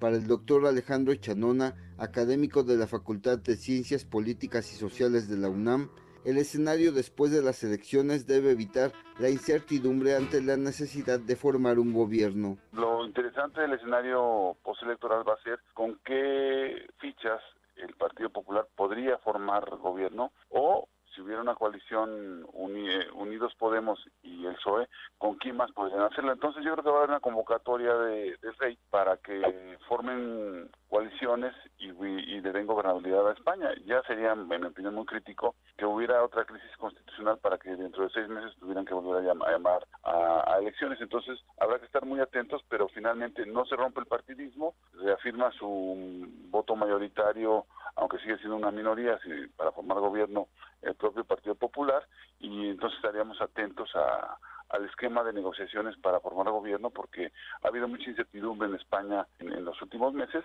en donde también no abona a la, a la estabilidad, a la percepción de estabilidad el comportamiento de la economía española. El nuevo Parlamento español deberá estar constituido antes del 20 de julio próximo. Para Radio UNAM, Antonio Quijano.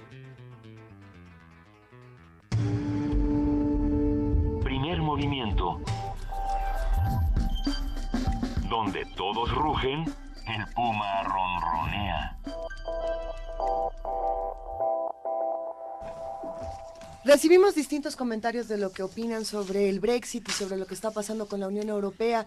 De nuevo los invitamos a que visiten el trabajo de Luis Guacuja, responsable del programa de estudios sobre la Unión Europea del posgrado de la UNAM, y a que entre todos tratemos de leer esta información conforme pasen los días. La primera noticia fue muy impactante, creo que a todos nos dejó eh, boquiabiertos, sorprendidos. No era lo que muchos esperábamos, o a lo mejor sí era lo que esperábamos, pero no era lo que queríamos. Y, sin embargo, pues de aquí al 2 de, de septiembre, que es cuando tiene que haber un nuevo primer ministro en Reino Unido, pues hay que seguir insistiendo en qué va a pasar, si va a haber otro referendo, si no va a haber, eh, si va a haber discursos de odio, discriminación, cómo, qué nos toca a nosotros para contrarrestarlos, de ser posible, porque creo que será importante no solamente hablar de nuestros propios discursos de odio, sino de los que están en todo el planeta para tratar de mejorar la situación de alguna manera. Y también de nuestra capacidad de perspectiva, porque oh, esto que apuntaba Luis Guacuja es muy interesante.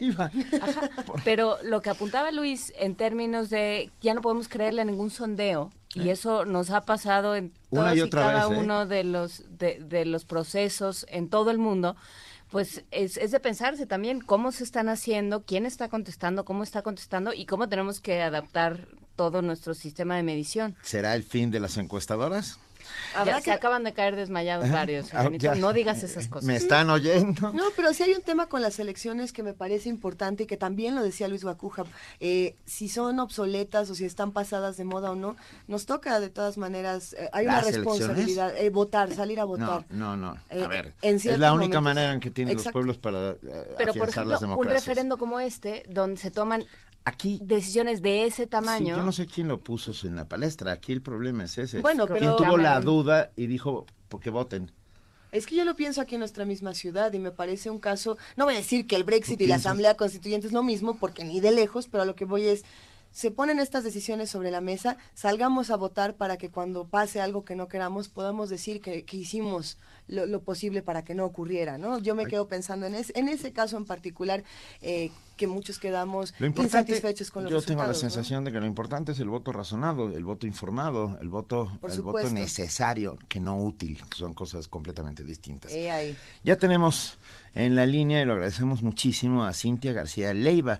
Ah, codirectora y programadora de Poética Sonora México 2016, miembro del Laboratorio de Literaturas Extendidas y otras materialidades, el León, que nos va a hablar del primer encuentro de archivos de poesía y artes sonoros en México. Cintia. Hola Benito, ¿cómo estás? Buenos días. Muy bien, gracias. ¿Tú? Muy bien, muy bien, aquí ya listos para mañana. A ver, cuéntanos, por favor. Claro que sí, mira, eh, Poética Sonora México 2016 es un programa artístico y académico que eh, pretende hacer visible y poner énfasis sobre las distintas iniciativas que se dedican a la creación, a la documentación, a la circulación de las poéticas sonoras y el arte sonoro en México. Eh, es un programa que está eh, hecho en colaboración con Difusión Cultural UNAM a través del programa de fomento a la lectura Universal Letras y al que se suman también diferentes instancias nacionales, está la Fonoteca Nacional, eh, se sumarán eh, otros museos y, archivos eh, nacionales, también instancias particulares, se une también la Universidad de Concordia, y a través de, de múltiples activaciones, archivos sonoros, vamos a poner énfasis sobre estos temas. Eh, justo empieza con esta primera actividad, que es el primer encuentro de archivos de poesía y artes sonoros en México, que es un encuentro bastante amplio, eh, toda una jornada de actividades a partir de las 10 de la mañana, el día de, mañana en la sala Julio Bracho SCU, con eh, agentes fundamentales en estos temas, ¿no? Va a haber gestores, curadores, músicos, investigadores, artistas sonoros, en fin, todo, todo un espectro de agentes que eh, desde hace varias décadas están trabajando con estos temas, ya sea a partir de la creación de estos materiales, de su documentación y también a partir de, poner eh, eh, a circular de distintos modos en distintas instancias estos temas que son tan fundamentales y que queremos revisar ahora. Suena, suena maravilloso. arranca mañana, dices. Arranca mañana en la, exacto, en la sala Julio Bracho del Centro Cultural Universitario a partir de las eh, 10 de la mañana. Es entrada libre para todo el grupo y va a haber mesas eh, de, distintos temas. Eh, vamos a tocar el tema de los archivos sonoros, de los públicos, la circulación de públicos, eh, la, la, construcción de estas poéticas sonoras y el arte sonoro en México a partir precisamente de cómo se documenta y cómo se escribe al respecto. Vamos a también hablar de documentación a través de archivos digitales. Y, en estos temas eh, nos acompañarán estos agentes. Les decía, va a estar, por ejemplo, Julieta Jiménez Cacho, eh, directora de Casa Lago.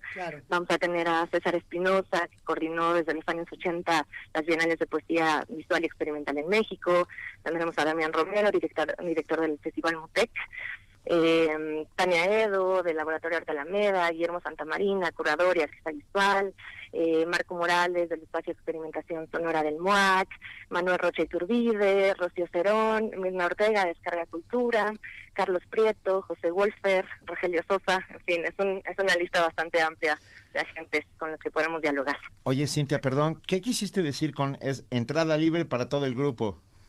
Entrada libre para todo el público. Ah, ah yo dije. Podemos irnos todos juntos. ir con cualquiera. Sí, ya estaba pensando en ustedes, exacto. Ah, Ahí vamos para allá.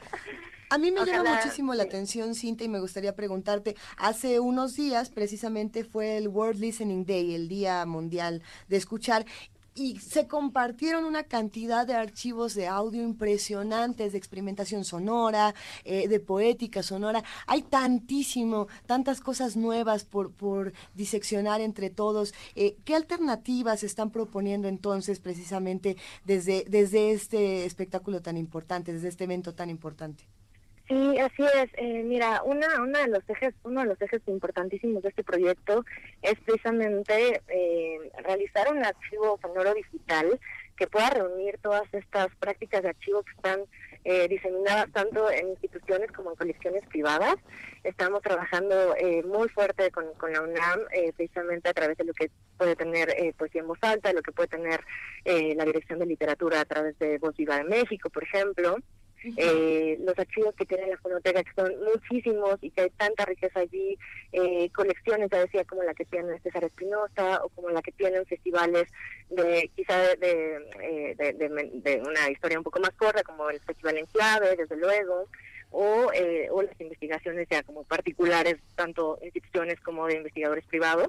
Entonces, es justamente a partir de eso, ¿no? Reunir y clasificar, que es, una, es un tema que hace muchísima falta, eh, cómo se categoriza, cómo se clasifica, cómo se enlista y cómo se pone a disposición del público toda esta, toda esta diversidad de materiales, ¿no? Eso es, esa es una alternativa. Y la otra es precisamente hacer un, un proceso de activación de estos archivos a través de intervenciones artísticas, a través de charlas, de reflexiones al respecto, que es un poco eso, como la, el, el archivo eh, que se mantiene vivo a través de estas intervenciones. Cintia García Leiva será un éxito el primer encuentro archivo de poesía y arte sonoro en México. y están todos cordialmente invitados, perdón, eso se llama tos.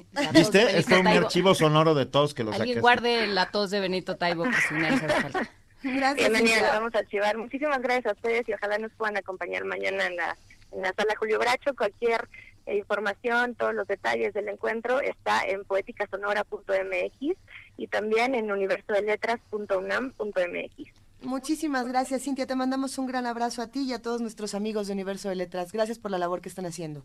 Gracias, Luisa. Saludos. Hasta, luego. Y, Hasta luego. ya consensé, pedí permiso a mis amigas para dedicar la siguiente canción. Esta, esta va para Rafael Ferragut, nuestro amigo del alma, porque sigue aquí entre nosotros y porque a él le encantaba. Beth Midler, Be My Baby.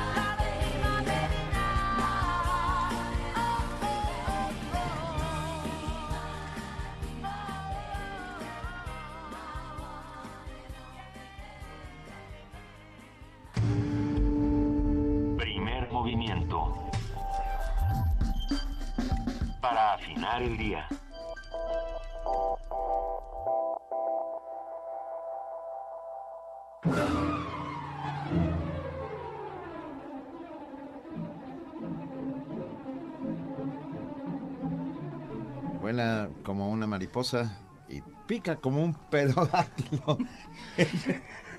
¿Cómo qué? Pterodáctilo. Pterodáctilo, porque picaban los pterodáctilos. Es una cosa que se acaba de descubrir. Es un artículo que salió en Science. Sí, sí. No se preocupen. Luego Queri-. Está con nosotros la queridísima Vania Nuche para contarnos Hola, qué hay hoy en. Radio UNAM. Hola, ¿cómo están todos? Muy buen día. Hoy en Radio UNAM, al terminar primer movimiento, quédense con derecho a debate, porque en la cultura de la legalidad participamos todos. Escúchenlo de lunes, eh, todos los lunes a partir de las 10 de la mañana con 5 minutos, por la tarde a la 1 de Yanira Morán y todos nuestros compañeros del Departamento de Información los esperan en Prisma RU con todos los detalles del acontecer universitario de México y del mundo. A las 3 de la tarde presentamos Ambiente Puma con la maestra Mireya Imas. Esta semana el tema es el manejo sustentable del chicle en México con la bióloga Erika Marcé, egresada de la Facultad de Ciencias de la UNAM y especialista en divulgación de la ciencia. ¿El uso sustentable del chicle? Así es. Luego lo utilizas para reparar tu Volkswagen Eh. o un neumático. ¿Qué O, haces? o el satélite Morelos. En una de esas, ¿verdad? No, pues van a hablar de la diferencia del chicle sintético con el cicli o chicle maya y cómo empezó a industrializarse el proceso de fabricación del chicle. Así que escúchenlo a las 3 de la tarde. Por el 860 de AM escuchan ensayo sobre la ceguera de José Saramago a las 6 de la tarde y por la noche a las 11 no se pierdan la llave, la clave, la nave, el ave del tiempo con ficcionario de Jorge Luis Borges. Revisen toda nuestra programación en www.radiounam.unam.mx y también en redes sociales encontrarán mucho contenido de gran interés. Síganos como arroba Radio UNAM y me despido que tengan todos una excelente semana. Muchísimas, Muchísimas gracias. gracias, Buen día. Escuchen, sí, todos nuestros programas. Ahorita sigue Derecho a Debate con nuestros compañeros de la CNDH que también hablan sobre derechos humanos. Interesante lo que, lo que están proponiendo todos los lunes. Quédense con nosotros después de primer movimiento. Y mañana me imagino que van a pasar muchas cosas de distintas clases, distintos colores y distintos intereses. Así que pues los invitamos a que nos escuchen. Sí, aquí pasan muchas cosas. No todas las planeamos, pero bueno, dentro de lo planeado, y quién sabe que salga.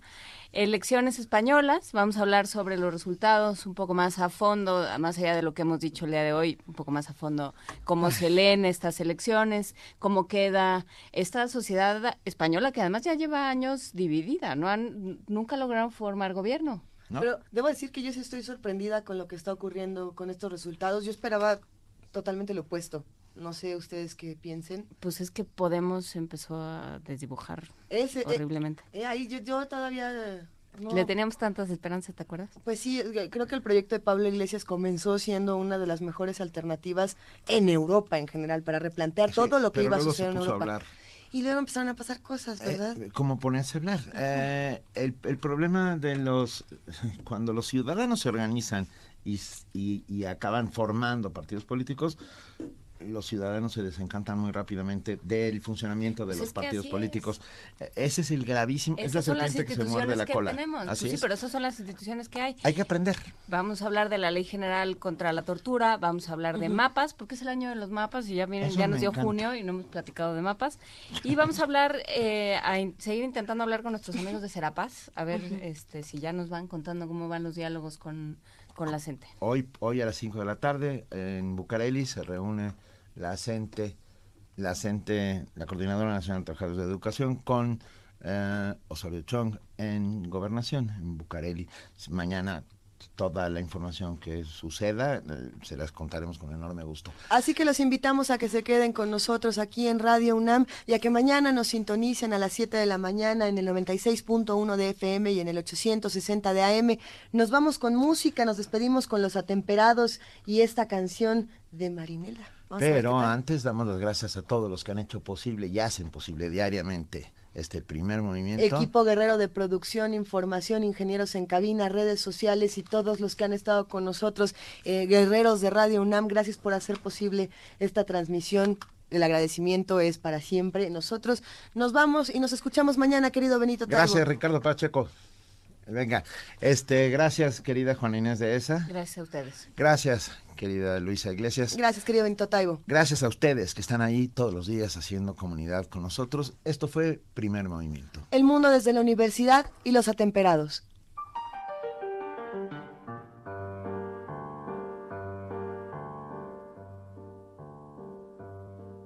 Marinela, Marinela, con su triste cantinela, se consuela de un olvido maldecido. Mari, Marinela.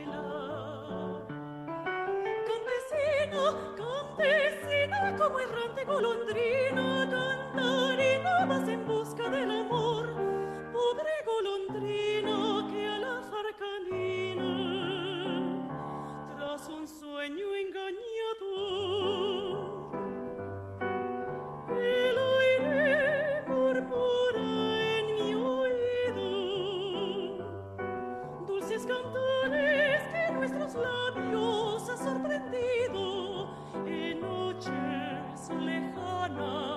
de amor. Cantores de tiempos mejores, cantores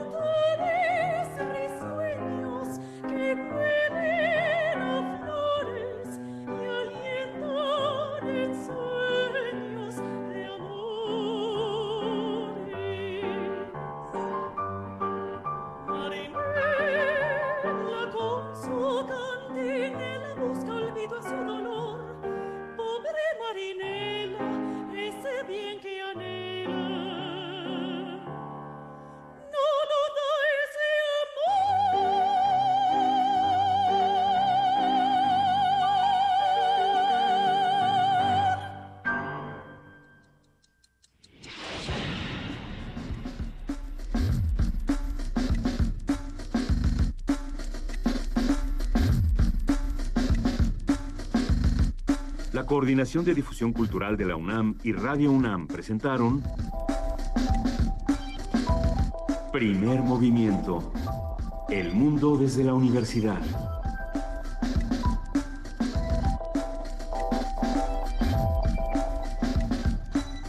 Coordinación de invitados Amalia Fernández y Miriam Trejo. Redes sociales Vania Nuche. Operación técnica Arturo González.